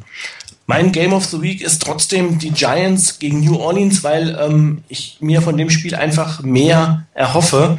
Ähm, und ich auch, glaube ich, erwarte, dass dort zwei unglaublich starke Offensive Teams aufeinandertreffen und ähm, das einfach ein Spiel mit vielen Punkten geben wird. Und ähm, von daher mein Spiel Game of the Week Giants in New Orleans. Hat auch noch den Charme, sollten die Giants gewinnen, ähm, ist uns der Nummer 2 Seed sehr schwer nur noch wegzureißen. Da sollte man, das sollte man nicht vergessen. Dann hat, dann hat man noch zwei Niederlagen Luft. Ja. Und ähm, daher wunderbar. Ja, dann ähm, war es das für heute. Ich bedanke mich bei den doppelten Chris sozusagen, dem einen Chris, dass er doch mal ganz spontan eben per Zuruf fünf Minuten vor Sendung zugesagt hat, äh, mitzumachen. Bei Leo scheint das Internet immer noch nicht zu funktionieren. Da war nicht online. Das heißt, ihn nehmen wir irgendwann als Gast auf jeden Fall mal wieder mit dazu. Also danke, Chris, für die Spontanität. Ja, gerne. Hat wie immer sehr viel Spaß gemacht und äh, ja, war eine schöne Sendung. Genau. Und danke auch an den anderen Chris. Ähm, bin heute nicht zerchrist worden sozusagen. Und, äh ja, vor allen Dingen hattest du den Vorteil, dass du gesagt hast, ähm, okay, äh, ja, da stimme ich Chris zu. Ja. Ähm, es, es konnte eigentlich nie falsch sein. Das stimmt. Ihr könnt euch immer jederzeit permanent äh, geehrt gefühlt haben, sozusagen. Es wusste, es wusste genau, es wusste nur dann keiner, wer gemeint war. Guter Trick. Wunderbar, danke fürs Zuhören. Äh, viel Spaß beim Habrul morgen. Wer ihn live gucken kann, ich werde ihn leider aufgezeichnet sehen müssen. Und ich glaube auch nicht, dass ich mir die Spannung erhalten kann, nicht nachzugucken und ihn daher mit Wissen des Ergebnisses gucken kann. Ich weiß nicht, wie es euch guckt, in einer live von euch beiden? Ich habe am Freitag frei. Äh. Von daher ja, werde ich nicht live gucken. Wir werden morgen Abend, ähm, natürlich äh, muss ich das natürlich auch machen, ab 18.30 Uhr schon vor dem Fernsehen sitzen genau. und die Green Bay Packers gucken. Ähm, aber das wird hoffentlich ein wunderbarer Footballabend morgen für mich. Und du, ja, Chris, als ich, Student? Ich bin ja Student, äh, von dem her, ich werde es auch ähm, versuchen live zu, zu schauen morgen Abend. Ähm, ein bisschen Turkey ist ja auch schon bei mir zu Hause. Ähm, von dem her bin ich da total einge äh, ja, versorgt. Ähm, vielleicht ganz kurz noch zwei News aus der Footballwelt, die ich gerade noch gesehen habe auf Twitter. Ähm, Kyle Orton wird ein Chief und Urban Meyer offenbar neuer Headcoach bei Ohio State. Wobei Urban Meyer das ja wie seit Tagen permanent bestreitet. Ja, aber halt immer mehr, immer mehr äh, Journalisten das äh, bestätigen, unter anderem Albert Breer.